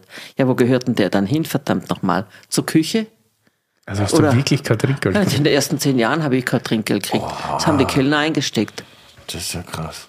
Und das Trinkgeld war höher als der Lohn, wenn du das genau wissen willst. Ja, das ist ja häufig. So, und dann irgendwann habe ich dann eben Tabula Rasa gemacht. Ich habe gesagt, entweder ich schreibe das jetzt, wir haben eine sehr große Stadtzeitung, und da habe ich sehr gute Kontakte. Oder aber das wird, und das wurde es dann auch. Der Senior Eichbauer hat mir in dieser Zeit sehr oft geholfen, hat mich unterstützt. Nichtsdestotrotz war das so. Und als ich dann das Trinkgeld bekommen habe, habe ich ja schon gesagt, na ja, jetzt habe ich es schon in den ersten zehn Jahren gekriegt, dann tue ich es auf die Seite. Und genau so war's. Als ich im Tantris weggegangen bin, jeder hat gesagt, na, das ist doch einfach, Frau Busch, Sie braucht doch jeder. Pappenstiel, kein Problem. Doch, das war ein Problem. Warum? Weil ich es nicht schaffte, mich selbst zu verkaufen. Das habe ich nie gelernt. Ich bin nicht der Typ, der das kann. Im Restaurant musst du wissen, da nimmt ein Gast Platz. Ich weiß, dass ich dem die Tür aufmache, dem den Mantel helfe, dem den Schirm gebe. Ist alles nicht meine Arbeit als Sommelier. Trotzdem habe ich das gemacht und es hat mir sehr viele gute Kritiken eingebracht. Aber ich habe eben dann das Problem gehabt, ja, was mache ich denn dann? wenn ich jetzt hier allein bin. Niemand sagt zu mir, hier ist Arbeit, da ist Arbeit, hier ein Job, da ein Auftrag. Ich hatte keinen. Ich musste mir den Auftrag selber suchen. Und das konnte ich nicht. Und Willi, da habe ich vom Gesparten gelebt. Das hat mich über Wasser gehalten, dass ich damals mein Trinkgeld auf die Seite gelegt habe, gespart habe. Ich habe den einen Versicherungsvertrag abgeschlossen, den anderen Versicherungsvertrag. Ich hatte wirklich Geld zum Überleben in dieser Zeit, bis ich dann wirklich bei den Leuten angekommen bin, wo die wussten, ja, wo ist denn Paula jetzt?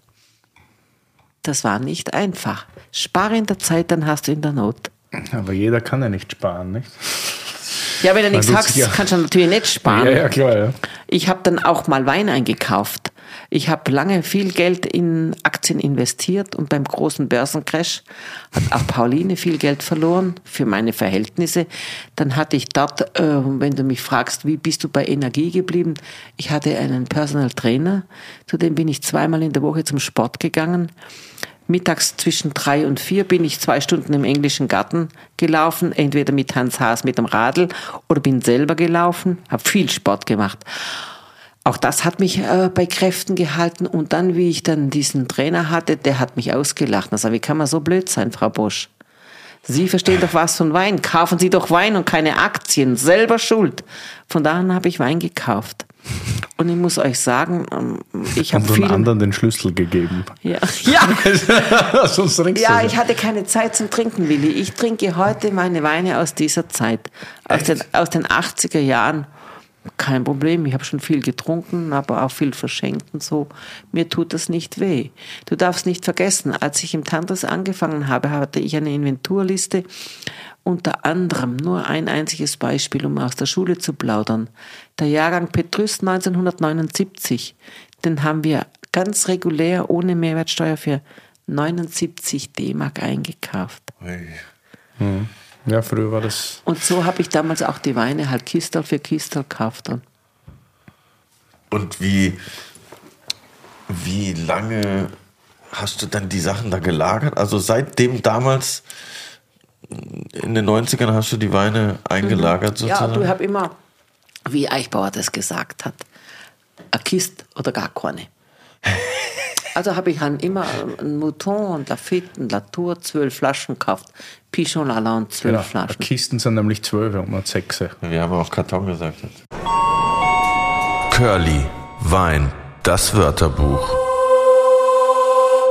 Chateau Pichon Longueville Comtesse de la Lande.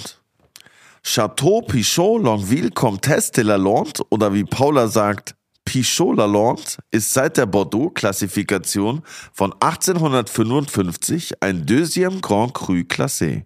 Für alle, die bei meinem Wörterbuch in Folge 59 nicht richtig zugehört haben, das ist die zweithöchste Klassifikation.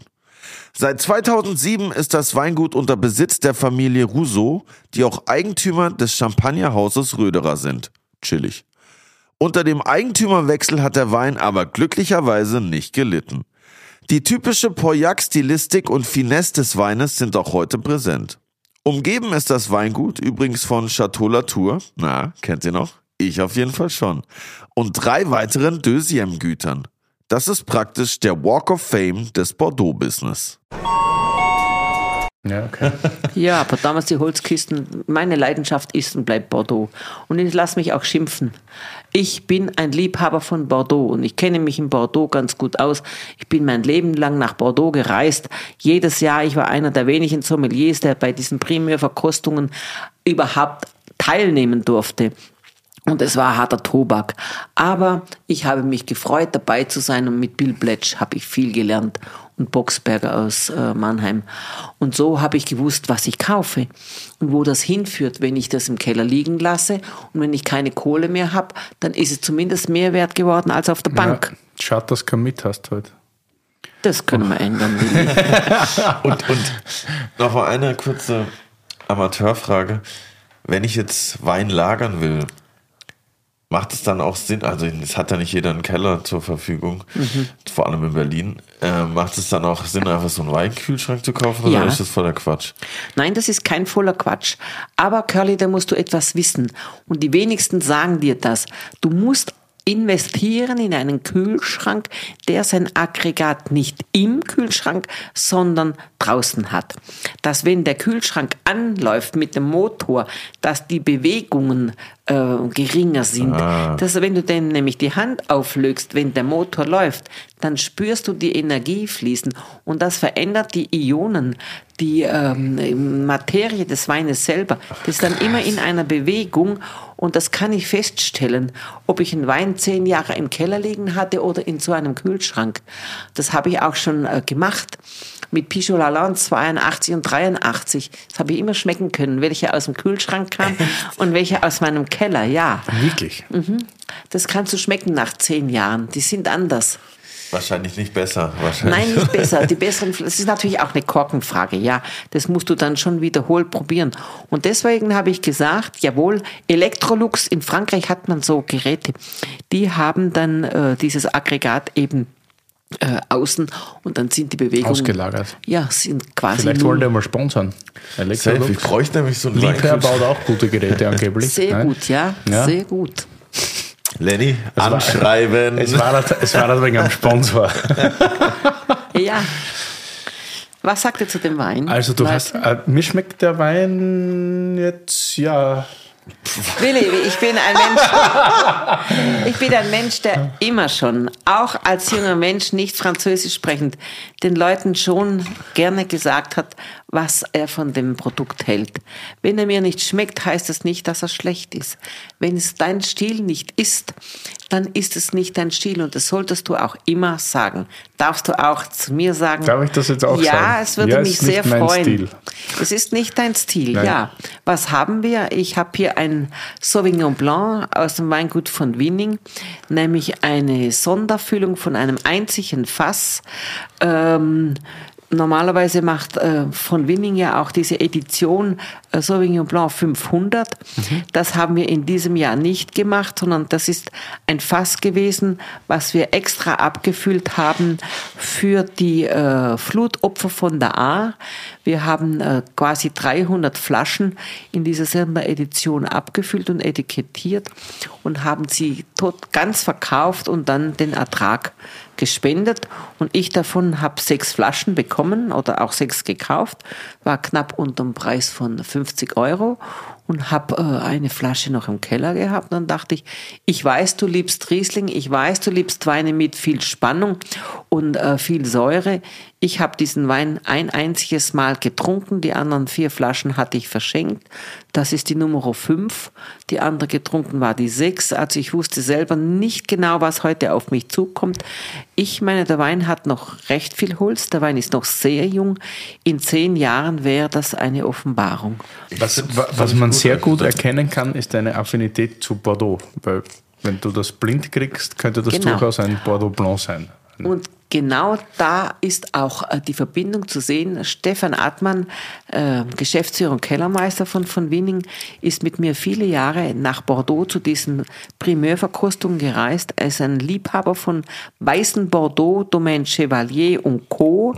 Das liebt er sehr. Smith Olafite und so. Und nach diesem Stil hat er diesen Wein auch ausgebaut.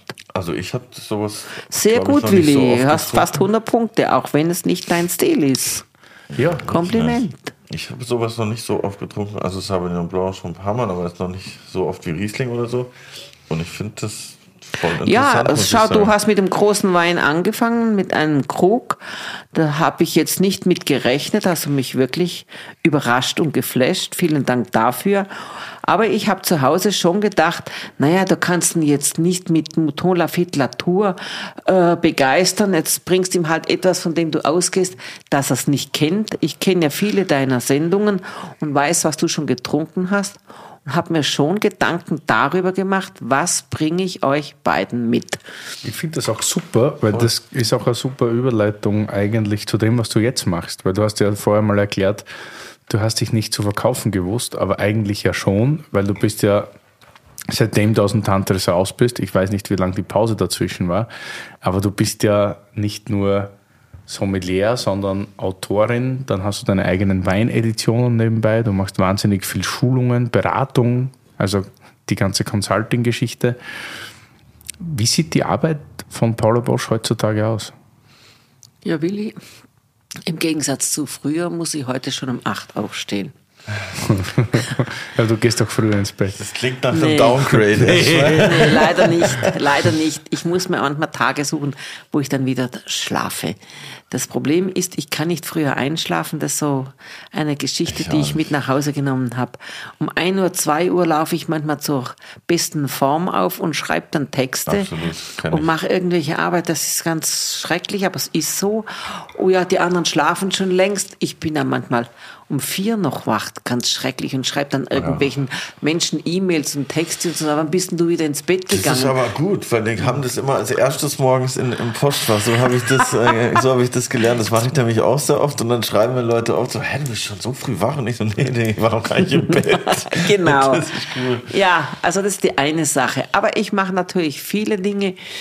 Ähm, es liegt mir am Herzen, natürlich auch Menschen äh, weiterzubilden, zu unterrichten. Ja, da unterrichte ich inzwischen im ganz breiten Sport oder im großen Breitensport, nämlich Volkshochschule. Ich habe an der Volkshochschule in Starnberg äh, habe ich äh, einen Kurs fest etabliert. Das sind zwei bis drei Wochenendkurse im Jahr, wo ich von Freitag bis Sonntag unterrichte. Da gibt's dann so zwischen 30, 35 Weine zu probieren, die ich alle erkläre, die auch alle getrunken werden. Da setze ich dann so eine PowerPoint-Präsentation an, für die ich mir sehr viel Mühe mache, Tage davor. Und dann werden die so richtig angelernt im Trinken. Der Kurs hat der, ja, betreutes Trinken kannst du natürlich auch sagen. Aber der Kurs hat einen Rattenschwanz an Anfragen hinterher, das kannst du dir gar nicht vorstellen. Und so, so muss ich nach und nach natürlich auch immer noch einen zu und noch einen zugeben.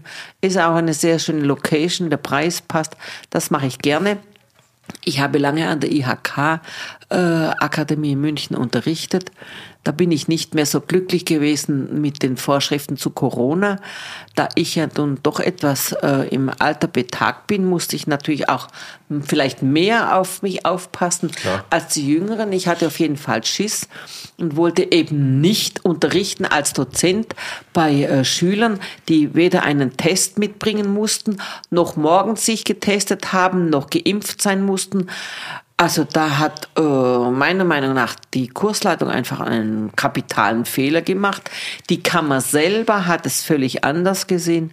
Und dann habe ich schweren Herzens diesen Kurs einfach gestrichen. Das mache ich jetzt nicht mehr. Äh, bin aber als ähm, Mitglied im Prüfungsausschuss und nehme die Prüfungen dort bei den äh, jungen Leuten noch ab. Das mache ich.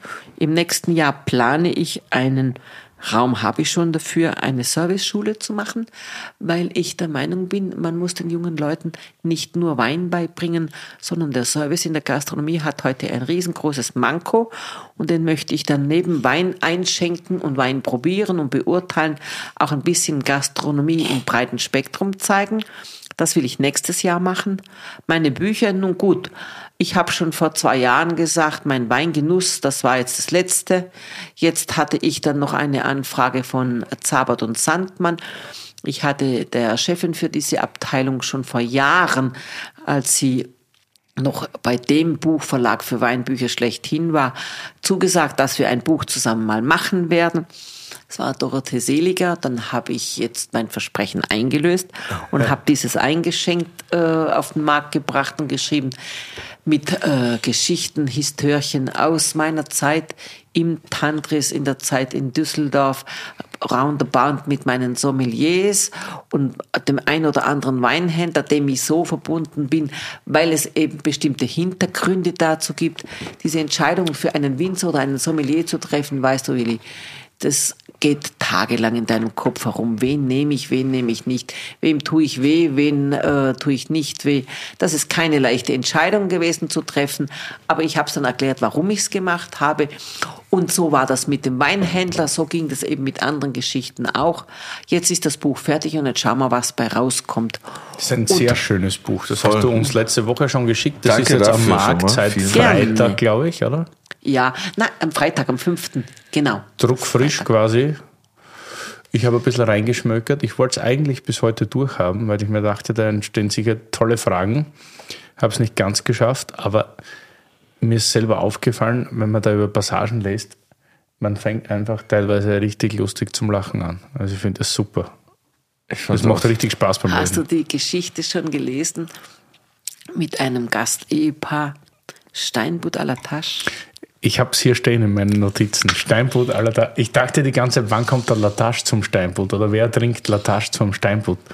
Das klingt wild auf jeden Fall. Einfach ein Steinbutt, der in eine Tasche gepackt wurde. Genau.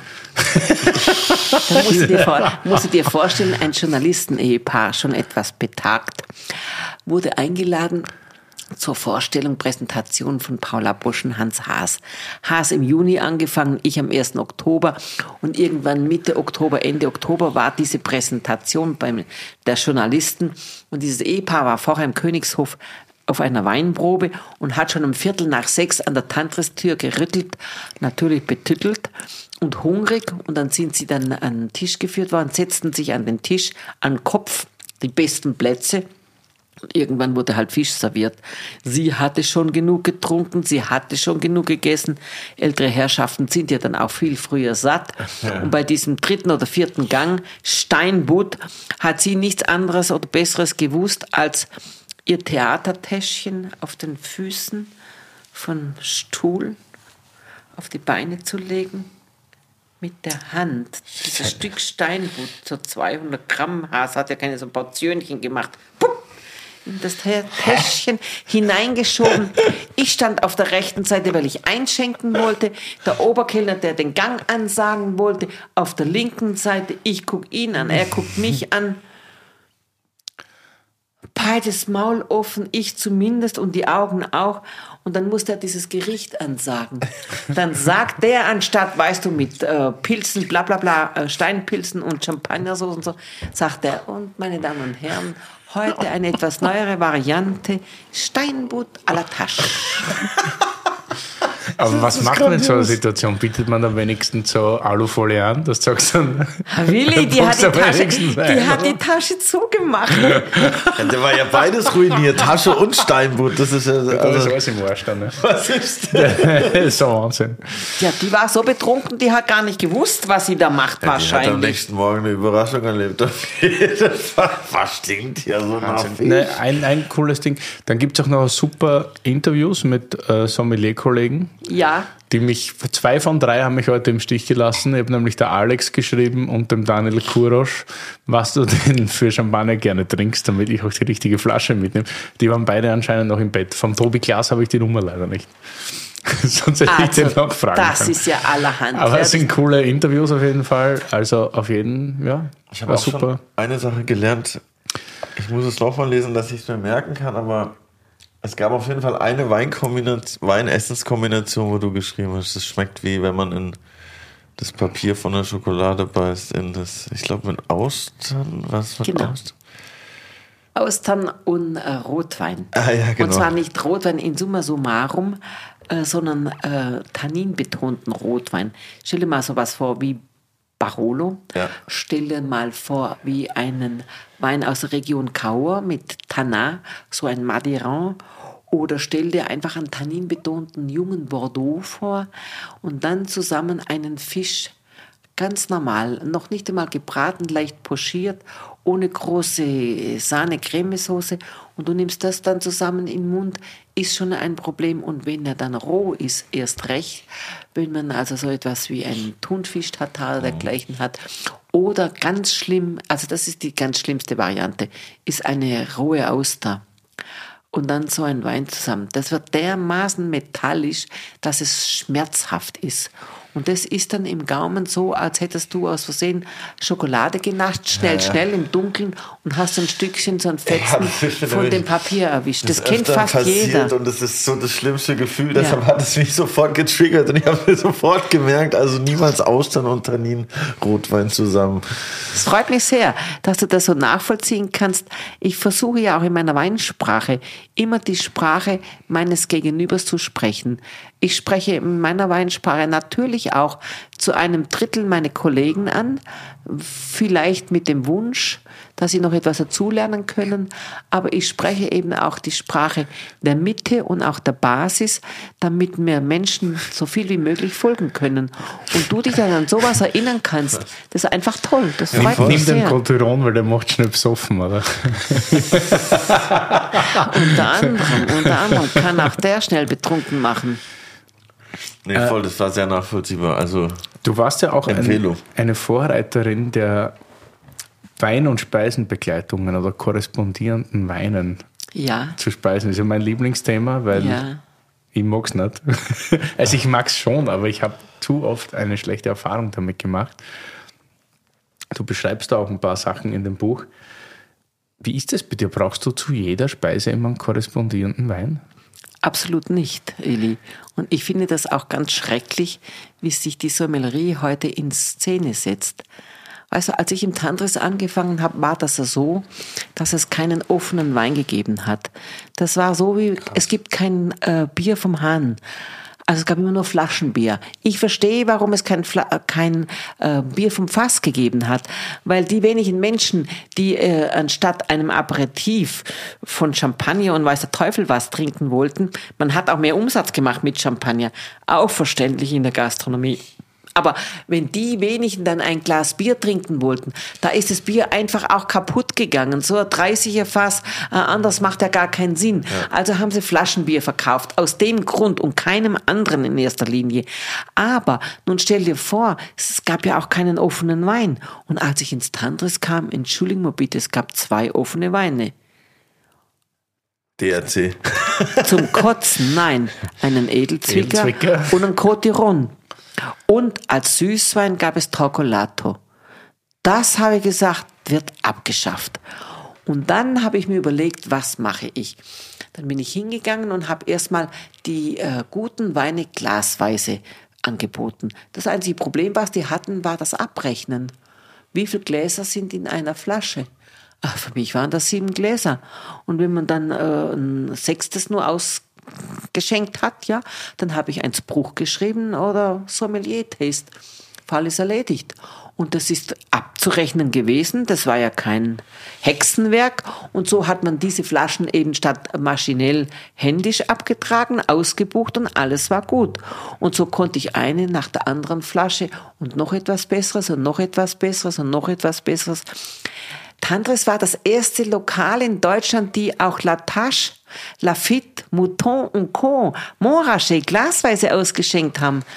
Gestern Abend wurde mir gesagt, wir hatten 88er Lafitte Rothschild für 36 D-Mark getrunken. Das heißt, das stimmt. Wow. Damals war das noch möglich. Aber konntest du ja auch machen mit einem Petrus 79, den du für 79 D-Mark eingekauft hast. Konntest du doch glasweise verkaufen. Ich habe immer gesagt, wenn wir 200 Prozent bekommen, und die in der Kasse haben, haben mir mehr verdient als null in der Kasse und 1000 Prozent im Keller. Das bringt's ja nicht. Und so habe ich angefangen, Wein glasweise zu verkaufen. Und dann immer diese Frage, Frau Bosch, was trinken wir dazu? Ja, also was trinken wir dazu? Dann habe ich gesagt, was meiner Meinung nach gut passen würde. Aber da eine Flasche, nein, was können wir dann? Dann habe ich festgestellt, dass die Menschen einen Wein suchen, den man zu allem trinken kann. Aha so wie ich es zu Hause gemacht habe. Eine Flasche für alles. Und da habe ich erkannt, natürlich muss man den Menschen aber die Möglichkeit bieten, in einem solchen Top-Restaurant eine Auswahl. Hans Haas hat ein Menü geschrieben und ich habe auf die andere Seite den Wein geschrieben. Aber nicht so, wie das gemacht wird heute. Pauschal 110, 120, 200 Euro. Nein, ich habe geschrieben 0,1 Liter 7 Euro, 12 Euro, 18 Euro, 35 Euro, 96 Euro, 24 Euro. So konnte jeder sagen, auch Madame, die Auto gefahren ist, ich kann nur ein Glas trinken, ich fahre, aber mein Mann möchte das ganze Weinmenü und der hat es dann pauschal Paulas Weinreise getrunken. Bingo. Abrechnen war ein bisschen systematisch problematisch dann am Abend, aber das war ja kein Problem. Wir haben das gut in die Reihe gekriegt. Ich war da sehr streng und hinter der Sache immer her. Dem Chef hat in dieser Richtung nichts gefehlt und somit war das klar. Und somit haben die Menschen, die ein Glas trinken wollten, eine Begleitung trinken wollten oder mehr trinken wollten, alles sind zufriedengestellt gewesen. Und was ist daraus geworden? Eine grauenvolle, lästige, schwierige Weinreise heute. Nicht überall, nicht immer. Jeder soll doch trinken können, was er möchte. Aber wehe, du trinkst nicht das Weinmenü zur Weinbekleidung. Wirst du ja heute schon angeschaut, als kämst du vom Mond. Das ist doch nicht Sinn im Sinne der Gastlichkeit. Das geht gar nicht. Ich persönlich bin der Meinung, ja, man macht mehr Geld mit einer Flasche wenn ja, sie voll. teuer ist. Klar. Aber macht noch mehr Geld mit einzelnen Gläsern. Und mit den einzelnen Gläsern werden die Gäste leider auch häufig übers Ohr gehauen. Finde ich nicht gut. Sie sind teurer verkauft. Ich persönlich bin heute der Meinung, man gibt dem Gast nicht wirklich die Chance, selbst zu entscheiden. Tut mir sehr leid. Das ist ja super, dass wir bei so vielen Themen oder eigentlich so verschieden sind, aber bei so vielen Themen ähnliche Ansichten haben, gell? Ja, Willi. Du, äh, Ja, aber ich- du bist ja generell gegen die Weinbegleitung. Nein, ich bin nicht gegen die generelle, aber ich bin gegen zwanghafte Weine zu jedem Essen. Ich Ja, das das nicht. Wenn irgendwas super passt, dann verstehe ich das, ja. Aber ich muss nicht immer zu jedem Menü irgendwie Weine. Freunde, darf ich euch was sagen? Man geht doch zum Essen und zum Trinken, um Spaß zu haben, Genau, ja. um sich zu unterhalten. Und nicht alle Viertelstunde den Sommelier am Tisch zu haben, der dir dazwischen quatscht, Ja, der ja. dich unterbricht. Zuerst kommt das Essen, da wirst du unterbrochen. Dann kommt der Wein, wirst du unterbrochen. Dann kommt dies, dann kommt das. Ja, wann kommst denn du dazu, mit deinem Partner, deiner Partnerin zu reden? Die haben noch gar nicht kapiert, dass man in einem solchen Restaurant so viel Geld ausgibt, um etwas zu feiern. Ja. Ob das ein Geschäftsmann ist, ob das ein Pärchen ist, wer auch immer. Man hat in der Restauration heute den, die Absicht der Gäste vergessen, warum die da hingehen. Und das heißt, ich muss dich in Ruhe lassen. Ich muss den Gang ansagen, Steinbutt à la Tasche, wünsche einen guten Appetit und weg. Ciao. Und nicht noch die Petersilie erklären Ja, ja. und den Kerbel und so weiter und so fort. Oft, oft ist das Gericht kalt, bis das alles durch Ha, erklärt. das kommt schon nicht heiß aus. an den äh, Wenn- auf den Teller. Ja, genau. Bis mir da dann einer noch zwei Minuten lang erklärt, was da alles drauf ist und wie das alles zubereitet ist, dann habe ich schon keinen Bock mehr auf den Gang. Ich flippe da aus. Ich finde halt bricht bei durch. der Weinbegleitung, das Gute für mich als An Anfänger ist halt, dass ich am Abend die Möglichkeit habe, mehrere Weine probieren zu können, um sozusagen, oh, ich kann, Vollkommen der schmeckt mir, richtig. der schmeckt mir nicht. Und Ja. wenn ich jetzt zwei Flaschen bestelle, die ich wahrscheinlich schon kenne, sonst will ich sie nicht bestellen, ist es dann so, ah ja, okay, schmeckt gut, aber so habe ich immer die Möglichkeit, mein, mein Wissen und meinen Gaumen ein bisschen zu erweitern. Aber wie du auch in deinem Buch geschrieben hast, sollte es halt auch nicht so sein, dass man da dann die Weine aufgetischt kriegt, die nicht verkauft werden oder Auch das Problem kommt ja noch dazu, aber Curly, mit einem Glas sind wir doch oft gar nicht beim Wein.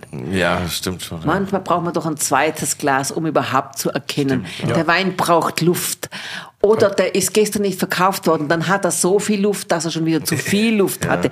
Also weißt du, man darf einfach nicht ganz die Prinzipien außer Acht lassen, die A von Gastfreundschaft notwendig sind zu beachten und Bertha von der Notwendigkeit des Produktes selber her. Für mich ist eine Flasche Wein wie ein Album. Das höre ich vom ersten bis zum letzten Song und genauso ist bei einer Flasche Wein. Die, die will ich verkosten vom ersten bis zum letzten Schluck. die die Leute verändert hören. sich auch wunderbar. Genau, weißt? so das, ist ist, das ist eine komplette. Warum dekantiert man oder dekantiert man nicht? Warum nimmt man große Gläser, kleine Gläser? Natürlich brauchst du Stunden. Du trinkst natürlich ein bisschen schneller oder ihr, dass ihr dem Wein nicht so viel Zeit geben könnt. Aber im Prinzip verändert sich eine Flasche Wein über zwei, drei Stunden schon manchmal ganz enorm. Aber ich glaube, du kannst das ganz gut vergleichen mit die Leute heute hören halt auch keine Alben mehr. Die hören Playlists. Ja, das ist Die aber wollen- deren Problem. Ja, ich weiß nicht. nicht aufregen. Aber ich glaube halt, wie auch da wollen die Leute heute öfter so ein bisschen schon kuratiert werden. Das heißt, ich gebe dir eine Playlist mit zehn verschiedenen Songs und dann findest du acht davon geil. Und so erkläre ich mir zumindest auch, dass viele Leute sagen, boah, ich will lieber noch das Glas probieren, ich will lieber noch das Glas probieren. Aber ich war jetzt auch gerade in, in Schottland essen und da gab es eine Weinbegleitung, da war halt jeder Wein von 2,21 und die war auch nicht so billig. Dann dachte ich mir, okay, als Amateur sage ich jetzt mal, lohnt sich jetzt nicht diese Weinbegleitung zu machen, weil es halt alles sehr junge Weine sind zum Beispiel. Und ich glaube, das kann man vielleicht auch so ein bisschen sagen, wenn, wenn ihr jetzt in den Laden geht und da ist eine Weinbegleitung für 150 Euro und jeder Wein ist schon 2,21, weiß ich nicht, ob das jetzt so viel Sinn macht. Oder liege ich da komplett falsch? Na, das liegt so komplett richtig, glaube ich, weil es wird halt ganz oft einfach nur irgendwas gezeigt, weil es gezeigt werden soll oder muss und es ist halt meistens leider Blödsinn. Und das ärgert mich dann. Dann zahlst du Geld dafür für Sachen, die du nicht willst. Wenn du die Weinbegleitung nicht bestellst, ist der Sommelier den ganzen Abend angefressen auf dich. Der berät dich dann nicht mehr, mehr zur Flasche. Und das nervt einfach. Also ich bin, weiß ich nicht. Früher ging es in Restaurants genauso, wenn du kein Aperitif bestellt hast. ich, du, ich bin ins Restaurant sehr häufig allein gegangen, weil das, was ich wollte, den Anspruch, den ich hatte, den konnten sich andere nicht leisten. Und ich konnte natürlich nicht noch jemanden einladen. Ich war schon froh, dass ich mit meinen Kosten zurechtgekommen bin. Klar hätten wir eine Flasche zu zweit getrunken oder eine zweite dann auch, aber nichtsdestotrotz, also bin ich alleine gegangen. Und was ist dann passiert? Äh, Aperitif, Madame, Englisch, Französisch, Italienisch war vollkommen wurscht. Aber bei den Franzosen war es am schlimmsten. Nein, die Weinkarte bitte. Und dann habe ich aber dann schon bestellt, Costerie und Co. Ich kann mich noch in Chateauneuf-de-Pape an ein Restaurant erinnern, in Avignon, ich sage es dir. Die haben einen, direkt am Schluss war ein Zwei-Sterne-Lokal, die haben einen Vogel gekriegt, nachdem sie mir den schlechtesten Platz gegeben haben. Irgendwo an so einer Zwischentür habe ich da sitzen müssen, an der Wand, da klar, eine Deutsche, allein eine Frau, Katastrophe. Naja, okay, was ist dann passiert? Ich habe die Weinkarte bestellt, keinen Aperitif, no, pas de verre de champagne, une bouteille de. Aha, dann habe ich also die Weinkarte gekriegt und das erste, was ich dann bestellt habe, war ein äh, Merceau Geneviève von Guy Rouleau. Hoppla! Dann wurde der Sommelier wach. C'est une bouteille, Madame. Ja, habe ich gesagt, das habe ich schon verstanden. Und dann will er die Weinkarte mitnehmen. No, no, no, sag ich. Le vin rouge, s'il vous plaît. Ah, encore? Oui, encore. so, den habe ich platt gemacht. Das ist doch ganz klar. Eine Riesenflasche Rotwein noch bestellt und dann saß ich dann da, fleißig wie ich war, alles aufgeschrieben. Ach, krass. Alles. Kann ich dir zurückverfolgen, Papiere zeigen, Büchlein, in denen ich geschrieben habe. Unglaublich. Dann hat er gedacht, ich wäre Journalist. Dann wurde ich bedient wie die Königin von Saba. Das ist ein geiler Trick übrigens. Am Ende habe ich noch ein anständiges Trinkgeld gegeben und habe dann mit größter Freude gesagt, ich bin nicht von der Journalie, ich bin keine Schreiberin, ich bin nur eine Kollegin von Ihnen. Je suis sommelière dans le restaurant Tantris am Munich. Wow, das Gesicht hätte sehen sollen. Geil. Aber Geil. das hat mir schon häufig Spaß gemacht dann. Ja, lieber unterschätzt als überschätzt. Das ist Gute gut. Geschichten. Du sagst in dem Buch auch, ich habe Winzer und Weine entdeckt, die damals niemand kannte. Für alle Zuhörerinnen und Zuhörer, ja, wir überziehen heute, aber es Oje. ist mir wurscht, weil wir haben die Paula Bosch hier. Lenny ist schon ganz nervös. Ja, auch an die Regie, es ist mir wurscht, wenn wir heute überziehen.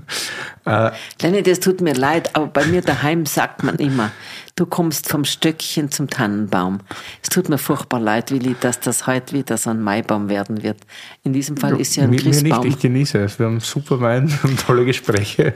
Was Alles haben wir denn im perfekt. Glas? Was hast Ja, du richtig. denn eingeschenkt? Habe ich für dich mitgebracht. Das finde ich super. Deine Leidenschaft.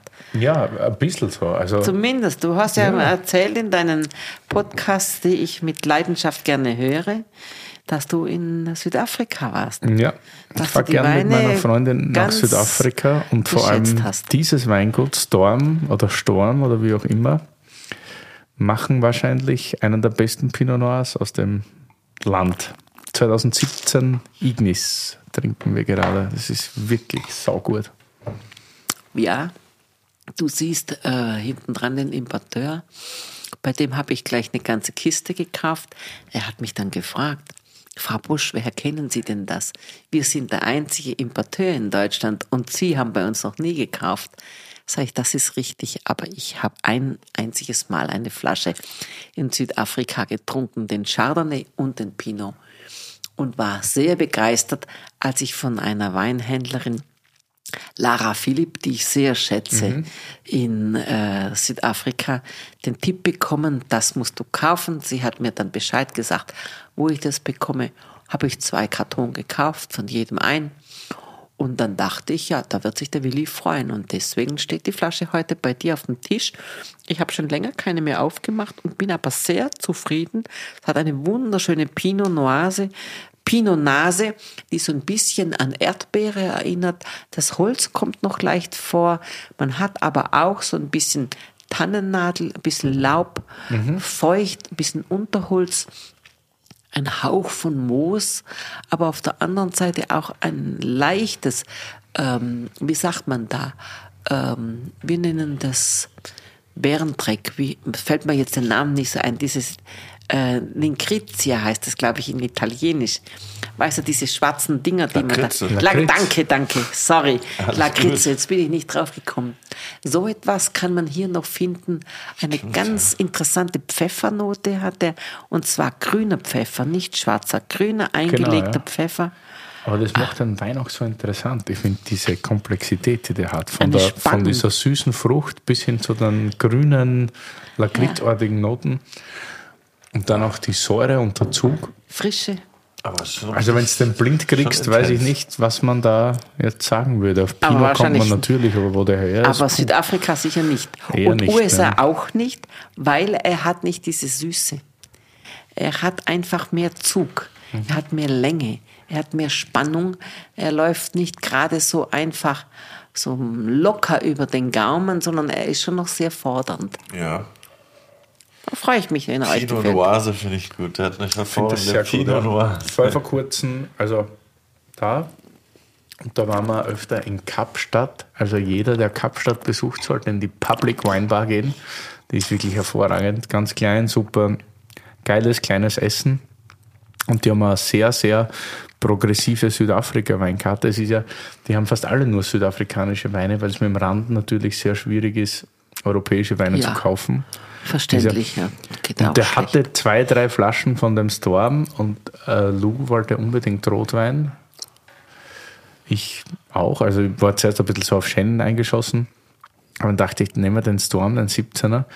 Und dann frage ich den, ist das eh cool oder ist das jetzt irgendwie komisch, wenn wir den bestellen, so cheesy, weil das kennt irgendwie jeder. Und er, nein, super, das ist einer der besten Pinots, wenn nicht der beste Pinot, den es hier gibt. Ja. Und dann haben wir gleich zwei Tage hintereinander getrunken. Klasse. Ich liebe Hamilton Russell seit ewigen Zeiten schon, aber es ist halt schon kommerzieller.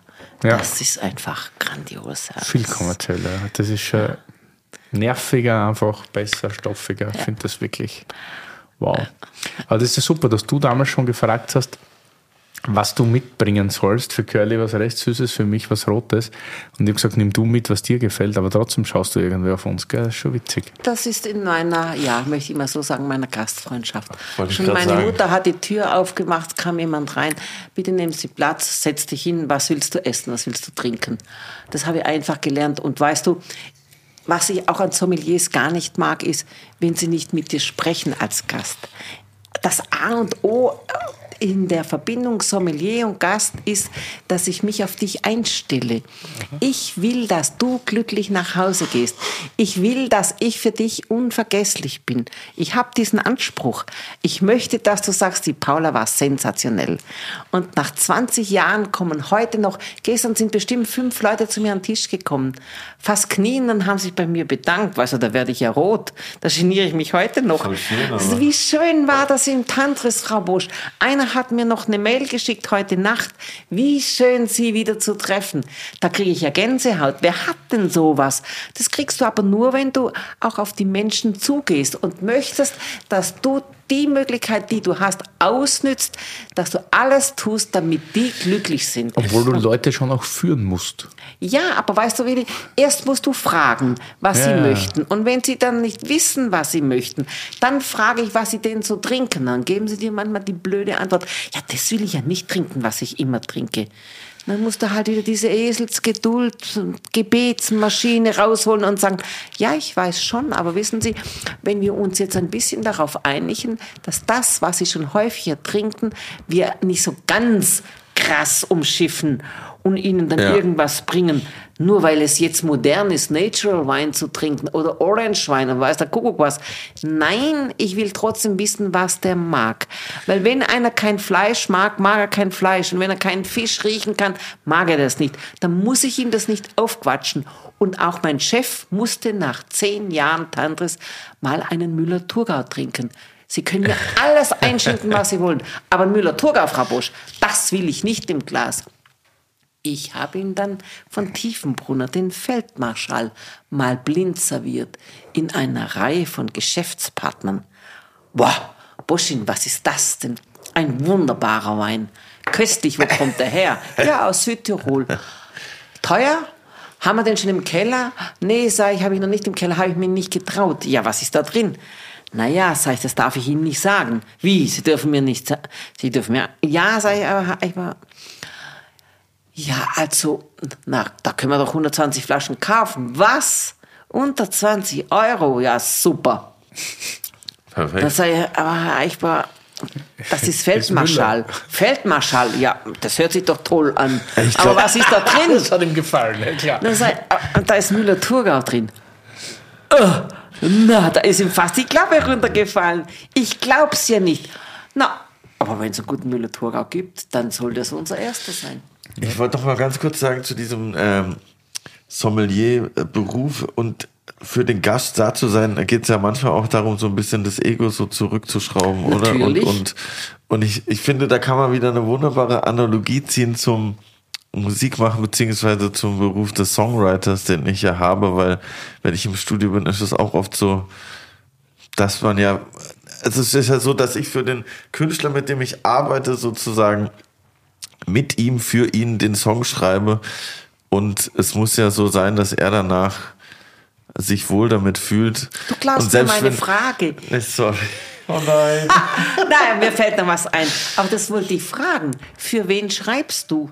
Doch wohl für deine Kunden. Genau, ja, voll. Und selbst wenn ich da manchmal denke, boah, die Zeile, weiß ich nicht, ich finde die, die ich vorgeschlagen habe, besser, aber wenn ich halt merke, er will die nicht, kann die nicht so, dann performt er die auch nicht so, wie wenn er die so fühlt. Und da muss man manchmal, glaube ich, auch so das Große und Ganze sehen und sagen, boah, ich nehme jetzt mein Ego als Songwriter ein Stück zurück, weil ich meine, in der Kunst und im Wein gibt's ja auch kein richtig und falsch, finde ich. Und deshalb ist es da manchmal, glaube ich, aber das musste ich sehr lange erst lernen, weil am Anfang war ich immer so, nee, das ist ja Quatsch und so. Meine, meine Idee ist viel besser. Aber ich glaube so, irgendwann kommt man auf den, auf den Trichter, dass man denkt, nee, ich, weil was ist eigentlich der Sinn von dem Beruf, den ich halt mache, so. Aber Willi, wie ist es bei dir? Wie bist du? Doch, ich kann mich noch an einen Besuch bei dir erinnern. Ich habe von dir alles gekriegt, was ich wollte. Auch das, was ich nicht kannte. Aber ich wollte ja, weißt du, ich sage immer noch, lernen von den Besten. Und ich habe einen Heidenrespekt vor Menschen, die ihren Job verstehen, aber ganz besonders lieben. Und wenn ich dann höre, der ist super, die ist super, da gehe ich ja nicht hin, um ihn irgendwie in seinen Schwächen zu packen, sondern ihn zu fördern und für mich das Beste rauszuholen. Ich kann mich noch an einen Abend erinnern, war ich, also nüchtern bin ich nicht nach Hause. Gegessen habe ich, ja, gegessen habe ich gut. Es war so fantastisch. Ich habe mich nicht eine Minute deplatziert gefühlt. Ich habe mich nicht eine Minute nicht aufmerksam behandelt gefühlt. Ich habe alles bekommen, was ich wollte. Ganz im Gegenteil, ich fühlte mich bevorzugt behandelt. Und wenn das dann allen Gästen so geht, bei dir, wie es mir gegangen ist, man gibt immer 100 Prozent, manchmal 110, aber man hat auch manchmal eben nur 85. Und das muss man auch den Menschen nachsehen. Das ist einfach so. Du bist auch mal krank oder schlecht drauf. Ja, oder, oder man hat vielleicht, was wenn man in, in der Bar da 35 Leute stehen hat um die Oh, Bar und, und 30 sind Stammgäste und die fünf behandelt man dann weniger gut, weil Ja. man ist halt mehr für die Stammgäste natürlich da. Logisch. Und Köln steht auch noch da. Willi, Hat, Willi, ja, Willi. dann hat man da auch nur 80 und das im Nachhinein tut einem das leid, an dem Abend checkt man das gar nicht, ne? aber das ist halt, du kannst ja nicht immer, Du hast auch nur Du hast ein nicht immer Hemd an. 100% voll. Genau so schaut's aus, Und da ja. können nicht alle dran ziehen. schwierig. Voll. Eine ganz, ganz wichtige Frage noch. Du sagst in dem Buch, was ich in den letzten Jahren auch beobachte, ist ein gewisser Hang zur Selbstdarstellung in der Sommelerie, ähnlich wie im Showbusiness. Du bist ja doch im Buch, Willi. Genau, Punkt. Und ich habe mir nur bei meinen Notizen jetzt dazu geschrieben, gut oder schlecht? Aber Also für mich ist es eindeutig schlecht. Okay. Und zwar eindeutig deswegen schlecht, wenn ich essen und trinken gehe in ein Restaurant, wo ein Sommelier tätig ist, dann habe ich erstmal nichts mit Show zu tun. Sondern ich möchte von dem nichts anderes als gut bedient werden. Willi, es fängt damit an, wie wird man Sommelier? Sommelier kannst du echt erst nur dann werden, wenn du das Handwerk eines Kellners gelernt hast. Ich meine, wenn du weißt, wie Service funktioniert. Es gibt ja Leute, die wissen es von vornherein. Warum auch immer. Frage ich nicht. Aber ich will wissen, ob du es kannst. Und wenn du weißt, was das bedeutet, dass ich als Sommelier auch jemand die Tür aufmache oder in den Mantel helfe, völlig wurscht, was meine Aufgabe ist. Aber ich bin, und das möchte ich betonen, nicht in einem Restaurant in erster Linie. In erster Linie bin ich in einem Gasthaus. Und da gehört alles dazu. Das habe ich in Österreich gelernt, das habe ich in der Schweiz gelernt. Und in Deutschland kam es sehr viel später. Und am schlimmsten erlebt habe ich es in Frankreich, wo das Sommelier mit verschränkten Armen über der Brust oder hinterm Rücken stand, bis der Kellner alles aufgenommen hatte, was die Gäste gesagt haben. Der Champagner steht schon lang im Kühler und wird nicht serviert. Ja, ich hätte schon eine dritte Flasche serviert bei den zehn Leuten, die da am Tisch saßen, bis der endlich angefangen hat. Nein, das ist nicht sein Job. Wie ist nicht sein Job? Ja, wenn der Sommelier die Flasche schon präsentiert hat und sie aufgemacht hat und er ist jetzt beschäftigt da hinten mit einem anderen Tisch, darf mir doch der Kellner einschenken. Bei mir war das selbstverständlich, dass der Kellner serviert hat. Und ich habe es auch immer zur Bedingung gemacht, niemals leere Gläser, es sei denn, der Gast möchte nicht. Das ist ein guter So. Ja, bei uns in Österreich ist es ja das Wirtshaus, nicht das Gasthaus, weil der Wirt sagt, wo es lang geht. Nicht? Ja, auch gut. Gefällt Nein, mir aber- auch, aber Nein, aber, aber ich glaube, der Sommelier gehört von mir aus gelernt und gesehen genauso zur Servicebrigade wie alle anderen. Ah, und, und, und wir haben ja alle das gleiche Ziel, Ja. dass de, der Gast sich wohlfühlt und dass er das meistmögliche an Geld im Wirtshaus oder Gasthaus lässt. Nicht? Und Jede Mark, die er rausgeht. bereit ist zu geben, nehme ich ihm aus der Tasche. Ja, alles klar. Jede. Aber alles ich andere dir ist. Ego-Scheiße. Aber das mit dem Showbiz, ich glaube, das wird ja heutzutage auch von der Gesellschaft so ein bisschen hochgebauscht, weil die brauchen ja immer Stars. Das ist ja auch wie mit den Köchen vor 10, 15 Jahren. Man braucht einen Fernsehkoch, wo man ein bisschen was nacheifern kann. Man braucht heute den Sommelier. Und ich glaube, das ist vielleicht gar nicht so schlecht, wenn das Verhalten derjenigen Personen passt, weil es, glaube ich, junge Menschen wieder ein bisschen dazu animiert, die Branche spannend zu finden. Also Willi, Showbusiness ist im Prinzip überhaupt nicht schlecht. Ich fand den Vergleich von Curly sehr, sehr gut mit Wein und der Musik. Das ist schon ganz, ganz toll, gefällt mir sehr gut. Nein, Showbusiness, meine ich, beginnt mit der Klamotte. Wenn ich mit der Klamotte äh, kariert und gestreift, äh, bunte Socken mit weiß der Teufel was und entsprechenden Schuhen und, und, und, und, und, das können auch Damen sein, äh, hervortun muss, dass ich überhaupt was darstelle. Das ist das Erste. Das Nächste ist, dass man dazu übergeht, dass eigentlich der Job, der Wein selber, nicht das Bedeutendste und das Wichtigste ist. Das kann eine Nebensache sein, ist alles nicht so von Bedeutung. Nein, nein, Showbusiness ist nicht das Problem. Das Business in der Show, die ich meine, ist, dass man sich selber wichtiger nimmt als das Produkt Wein. In erster Linie. Und der Wein hat natürlich auch etwas auf, an sich, was heute zur Show gerät. Aber ich muss dir trotz allem ein bisschen widersprechen oder dich auf etwas hinweisen.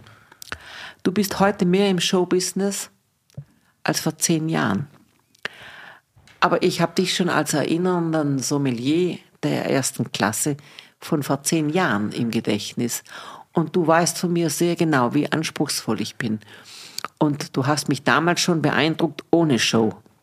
Also glaub es mir, wenn einer etwas kann, dann ist er schon ein Showman, ohne dass er das präsentieren muss, mit viel Palaber, Getue und Getöse, sondern er ist eine Show an sich mit seinem Wissen und seinem Können Ja. und ein gewisses Understatement. Das ruft Neugier in den Menschen hervor, ist mein Geheimnis. Bisschen in der mystisch ist immer gut, ja, Ja. voll, absolut. Passt ja auch. Ich wollte ja nur erklärt haben, wie das dann tatsächlich gemeint ist. So habe ich es gemeint, Willi. Wo wir Hervorragend. jetzt gerade schon bei Showbusiness und Musik und überall sind, habe ich jetzt die Frage, hast du einen Song dabei für unsere phänomenale Terroir- und Adiletten-Playlist? Ja, ich liebe Amy Winehouse. Oh ja, ich auch. Hey, cool. Richtig Back nice. to Black. Oh, ich glaube, das ist der beste Song, der jemals eingeloggt Ich wurde. glaube auch, ja. In die Terroir- und Das- Adiletten-Playlist. auf jeden Fall ganz weit vorne. Alterle. Okay, Amy Winehouse Back to Black loggen wir ein. Und wir haben auch noch zwei andere Songs, weil aktuell haben wir ja unsere Aktion mit Tibber für unsere Teruan Adiletten Playlist, dass die Tibber los für immer zwei Leute aussucht, die auch einen Song auswählen dürfen. Und wir haben wieder zwei phänomenale Leute am Start. Und zwar Tom aus Heilbronn wünscht sich den Lazy Song von Bruno Mars und Champagne Supernova von Oasis wird sich von Oliver aus Linz gewünscht. Also eingeloggt und checkt alle mal die Playlist aus. Aber Back to Black ist schwer toppbar auf jeden Fall. Großartige Playlist. Ja, haben, wir haben schon eine Frage an mich, die habe ich leider schon ein bisschen vorweggenommen. Und du hast ja Willi, hast du Willi die Frage schon gestellt? Nein, ich habe die Frage nicht gestellt. An Willi habe ich eine Frage, die so ein bisschen an die Nieren geht. An die Nieren. Ja. Nicht an die Leber, sondern an die Nein, ni- nicht an die, Le an die Leber auch, aber Los mal bitte mein Leber. ja, ja, die brauchst du auf jeden Fall noch. Die muss noch ein paar Jahre. Ja, ich hoffe, sie hält noch möglichst lange für dich, weil trinken tut dir ja auch nicht wenig. Aber weißt du, ich möchte dich etwas fragen, was mich so viele Jahre schon stört. Ich habe es auch in meinem Buch geschrieben. Könntest du eine Weinbeschreibung mal bitte machen ohne geil? Nein! Sage ich das so oft? Also, ja. ich weiß es nicht. Ich habe inzwischen gelernt, dass Kinder mit fünf Jahren auch von geil sprechen. Ich habe eine andere Vorstellung von geil gehabt bis dahin. äh, Ja, das Wort aber- hat sich, glaube ich, ziemlich geändert. Ja, weiß, Jedes meinst. zweite Ja, ja. Wort bei jeder Weinbeschreibung ist heutzutage geil. Das kotzt mich ehrlich gesagt an. einen- einen Händler, der heißt geile Weine. Ja, es gibt auch einen Weinproduzent, der geil stimmt, heißt. Das ist in stimmt, Ordnung. Da kann da kein Mensch was dafür. Aber ich finde, wenn sich die Weinsprache auf geil reduziert, das ist verdammt schade. Ja, schwierig. Und ja, ich, was mich auch stört, wir reden jetzt nicht von Monsieur äh, Böhmermann, sondern ich finde diese Fäkaliensprache im Zusammenhang mit Genuss zum Davonlaufen. Mich stört das. Mich stört das Ja. in ganz vielen Sendungen. Mich stört das auch bei den berühmten Herrschaften, die du demnächst treffen wirst. Ich mag das nicht und ich bin eigentlich verwundert, dass Genuss in einer solchen äh, Art und Weise heute ausgedrückt werden muss. Wird irgendwie abgewertet dadurch ein bisschen, finde Genau, ich. oder? so ist es. Es modern zu machen, es hip zu machen, ist anders auch möglich. Das Ist auf jeden Fall ein eingeloggt. Statement. Denk auf jeden Fall drüber nach, finde ich gut. Bitte. Also ich beantworte gerne noch Danke, was anderes, wenn, wenn du noch eine Frage hast. Ja, ich habe eine ganz wichtige zweite Frage an Wow. dich. Hast du schon mal als Songwriter über ein Lied nachgedacht? Mit Wein oder über Wein? Tatsächlich äh, bin ich da gerade schon seit zwei, drei Wochen am, am Rummachen, weil ich hätte gerne eine Hymne für unseren Podcast und es ist natürlich aber eine große Bürde, ein, ein Lied zu schreiben und auch nicht so einfach, da nicht dann in so Klischees und so abzudriften. Deshalb gib mir noch ein bisschen Zeit und ich glaube, nächstes Jahr, ihr könntet da was das Licht der Welt erblicken, aber ohne den Podcast hätte ich das Lied bestimmt in fünf Minuten geschrieben, aber seit ich von dem Podcast bin, habe ich natürlich auch ein bisschen eine andere Beziehung zu Wein. Und du weißt, Ja. wie das ist, je, je mehr man was drinsteckt, desto schwieriger ist es, das mit Leichtigkeit Klar. und ohne, ohne Befangenheit zu machen, aber es ist was in der Mache tatsächlich. Das ist Ja. meine Frage wirklich an dich, weil ich finde es toll, wenn ich eure Podcasts so 1 bis 58 anhöre. Du hast doch schon sehr viel Gelegenheit gehabt, fantastische Weine zu Absolut, trinken. ja. Du hast sehr viel dazugelernt in dieser Zeit. Und nun denke ich, wenn du ein äh, Musikschreiber bist, ein Songwriter bist, dann wirst du auch einen Grund haben, warum du immer noch so gerne bei Wein dabei bist, auch wenn du nicht beim ersten dabei gewesen bist, aber trotz alledem, du hast in dieser Zeit etwas entwickelt, eine Beziehung zu Wein. Absolut. Und dann gehe ich doch davon aus, dass Wein für dich etwas bedeutet. Und dann habe ich gedacht, die Frage ist für mich persönlich jetzt von Bedeutung, ob Curly tatsächlich darüber nachdenkt, mal etwas mit Wein zu schreiben oder über Wein oder wie auch immer. Das lag mir Doch, am Herzen. tatsächlich, erstens, das, also so ein Song wird auf jeden Fall kommen. Und ich habe mich jetzt auch in dem letzten Jahr des Öfteren ertappt, ähm, dass ich beim Schreiben mit anderen Leuten auch immer mal wieder hier so Ja, also Pinot Noir können wir jetzt auch mal erwähnen. Klingt Ja, schon ganz nice. Oder ja, hier ein Fass Wein oder so. Das kommt ja auch ganz cool mal zu erwähnen. Also, ähm, und ich muss sagen, dieses Weinthema ist auch, finde ich, für Menschen, die jetzt nicht so aktiv sich damit befassen, eher immer mit was Positivem behaftet und wird auch immer sehr gerne angenommen oder verarbeitet. Wenn man jetzt ankommt mit, einem, mit einer Zeile über Wein, sage ich mal, da sagen jetzt neun von zehn Ja, würde ich mal sagen. Das ist auf jeden Fall, ist auf jeden Fall interessant, weil ja, für mich ist Stell dir Wein- mal vor, ich frage dich, was genau für mich ist. Was bedeutet Wein für dich? Was ist inzwischen Wein für dich? Also vor zwei Jahren war Wein für mich einfach nur Alkohol, um einfach äh, mich zu berauschen, so wie Bier, Wodka oder äh, ja, egal was dich sonst berauscht. Und äh, seit ich bei diesem Podcast sein darf, hat es für mich schon einen ganz anderen Stellenwert, einfach viel mehr mit Genuss zu tun und vielmehr auch mit der Geschichte hinter den Weinen und mit den Leuten hinter den Weinen und mit der krassen Bandbreite, die es einfach gibt bei Wein. Das, weil ich habe nie den Satz vergessen, den Steve zu mir gesagt hat, man, oder ich weiß nicht mehr, wer es war, man kann gar nicht alles trinken, was es gibt. Man wird nie jeden Wein probieren können, den es auf der Welt gibt. Und das fand ich irgendwie so interessant, dass es so ein weites Feld ist, dass man eigentlich nie Experte werden kann. Also natürlich, ihr seid alle Experten, aber selbst wenn man Experte ist, ist man auf irgendeinem Feld auch kein Experte, weil man das gar nicht schaffen kann in diesem Weinbereich. Und das finde ich so faszinierend, weil ich finde Sachen, die kein Ende haben, immer ganz cool. Es gibt ja auch in diesem Weinbereich keinen, der Superstar ist, weil alle Superstars sind im Weinbereich vielleicht Superstars in genau. Das meine ich ja. zum Beispiel Bordeaux und Kalifornien, weil es irgendwie gut zusammenpasst. Oder nur Burgund. Ein guter Freund hat mal zu mir gesagt, es gibt die Weinwelt und dann gibt es noch Burgund.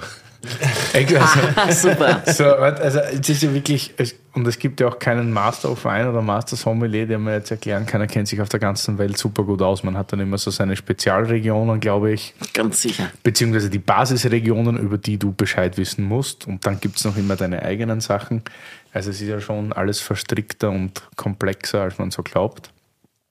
Wir haben jetzt hier schon wieder einen spektakulären Wein. Das freut mich sehr. Es ist wirklich gut. 1994 zu mir. Orion Old Wines aus Kalifornien. Aus. Ich, Und gereift. Ich wollte euch einfach mal zeigen, im Gegensatz zu dem, was man von der neuen Welt, der sogenannten neuen Welt, immer behauptet hat, dass die Weine nicht reifen können. Was für ein Unsinn.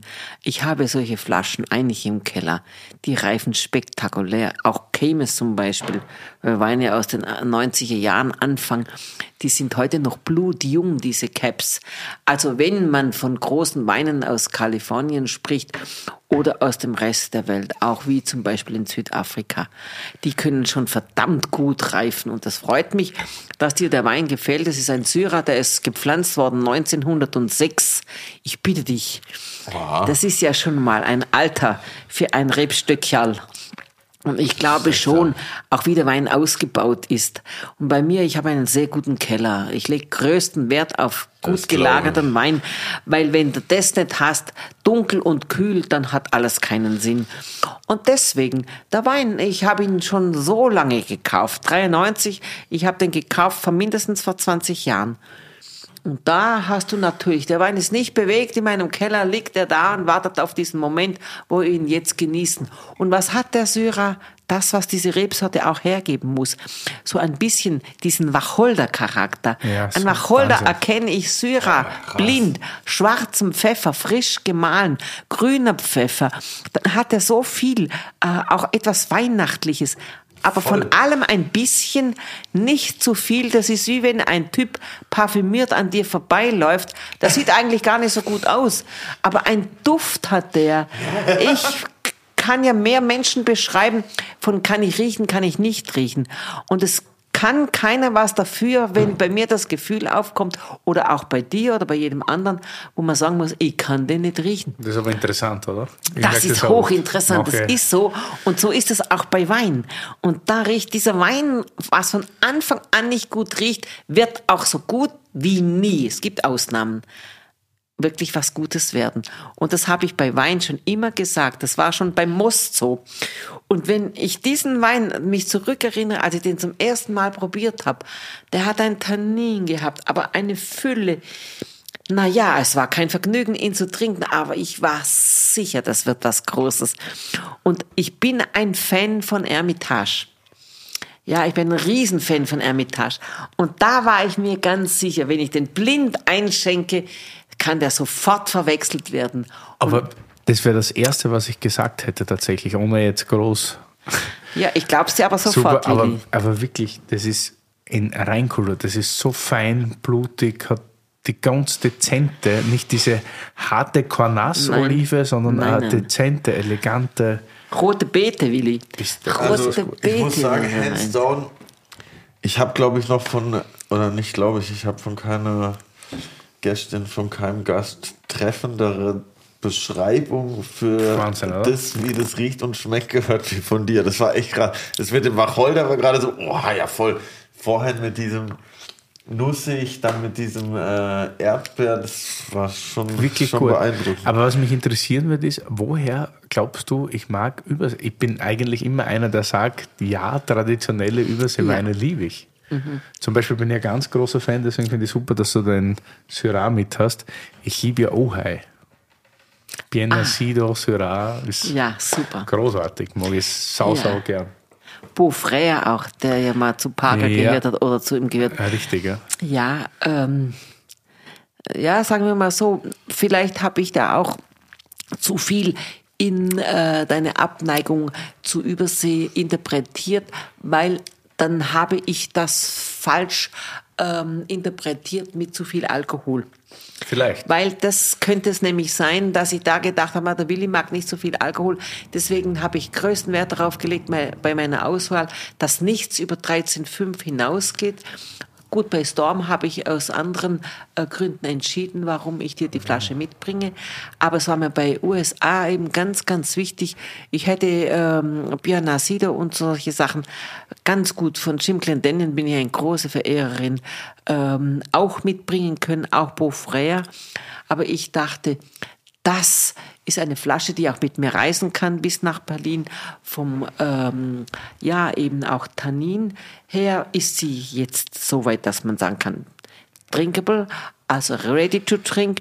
Er hat nicht so viel Satz, wo es Schwierigkeiten machen würde, wobei ich weiß, dass das Depot sehr fest ist und es bleibt dann am Boden. Ich transportiere solche Sachen immer stehend, nicht liegend und trotzdem muss man wissen, dass dann der Depotteppich natürlich nach unten absackt und dann hätten wir keinen klaren Wein, das will ich auch nicht.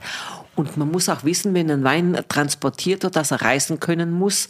Das war für mich auch wichtig und es hat ihm, meine ich, überhaupt nicht geschadet. Und äh, wenn du den jetzt noch in einer Karaffe hast, ist er in Stunden, ist er immer noch parat für dich und gibt dir ein ganz großes, breites Spektrum an vielen Aromaten, aber eben auch an Fülle, an Körper, an Ausgewogenheit. Ja, ich bin eine große Freundin von. Das ist großartig. äh, ich mag auch immer die. Etiketten. 1994 Orion Old Wines, California Native Red Wine, Rossi Vineyard, St. Helena, produced and bottled by Sean H. Thackeray, Thackeray. Ja. Bolinas, California. Inklusive Telefonnummer, 13,3 Volumensprozent. Ja, und dann hinten drauf die Erklärung. Ist doch Genau. super. Was wir heute nicht mehr verkosten können vor Publikum, aber wir uns jetzt noch rein donnern, wäre ein wunderbares schweizerisches Produkt, was du noch Ja. extra für Curly dabei hattest, nämlich von Marie-Therese Chapard. Mag ich sehr gern. Grenoble, Das machen wir jetzt gleich auf, Cam. Petit Avin Ja. 2015. Ah, Das müssen wir auf jeden Fall erwähnen. Ich liebe Madame sehr. Ich habe Madame mal an den Weinberg runterfallen gesehen. Sie ist ausgerutscht und ihr Hund ist hinter ihr hergerannt. Er hat sie nicht retten können. Sie ist trotzdem unten angekommen bei den vielen Terrassen. Wir waren morgens um 8 Uhr bei ihr und sie hat gesagt, no, sie hat keine Zeit, sie muss äh, dann zu einer Verkostung. Um 3 Uhr waren wir dann endlich fertig. Und wie sie dann diesen Weinberg darunter gerollt ist, ausgerutscht und der Hund hinter ihr her gerannt ist, ihr werdet es nicht glauben. Die ist gerollt wie eine, ja, möchte ich mal so sagen, eine Strohballe. Unten steht sie auf und sagt, Patteproblem, Patteproblem.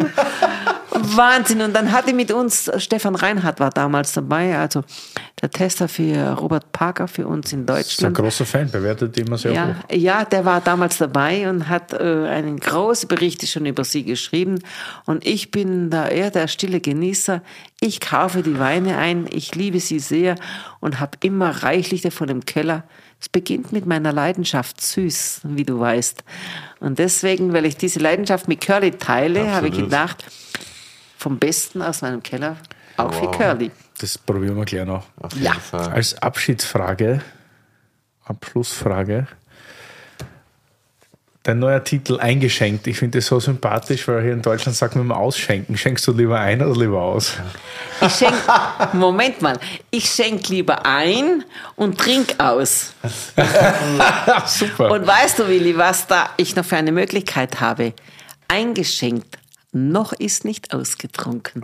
Sehr gut. Oh, das ist gut. Da denkt Mir jemand muss mal irgendjemand aufklären, vielleicht kann das die Community auch via, via Instagram, warum man in Deutschland immer ausschenken sagt. Ich schenke ein und nicht aus. Das ist so wie wenn das Glas halb voll oder halb leer ist. Meine, Für mich immer ist halb voll. eingeschenkt ganz wichtig und eines möchte ich noch sagen. Wir könnten ja ein Buch verlosen unter deinen Zuhörern. Ja, da denken wir gerne. uns noch was aus. Ich habe schon eins dabei, das möchte ich euch auch schenken. Ja, Sehr und vielleicht gerne. hast du noch eine Idee zu dieser Danke, Sache. danke, Mir ist es ganz wichtig, dass damit alle glücklich werden und so ein bisschen was mitbekommen, was ich so in meinem Leben erlebt habe und vor allen Dingen, was mir wichtig ist für die Zukunft, für die Jungsommelerie, für die jungen nachfolgenden Kollegen, die mir sehr am Herzen liegen.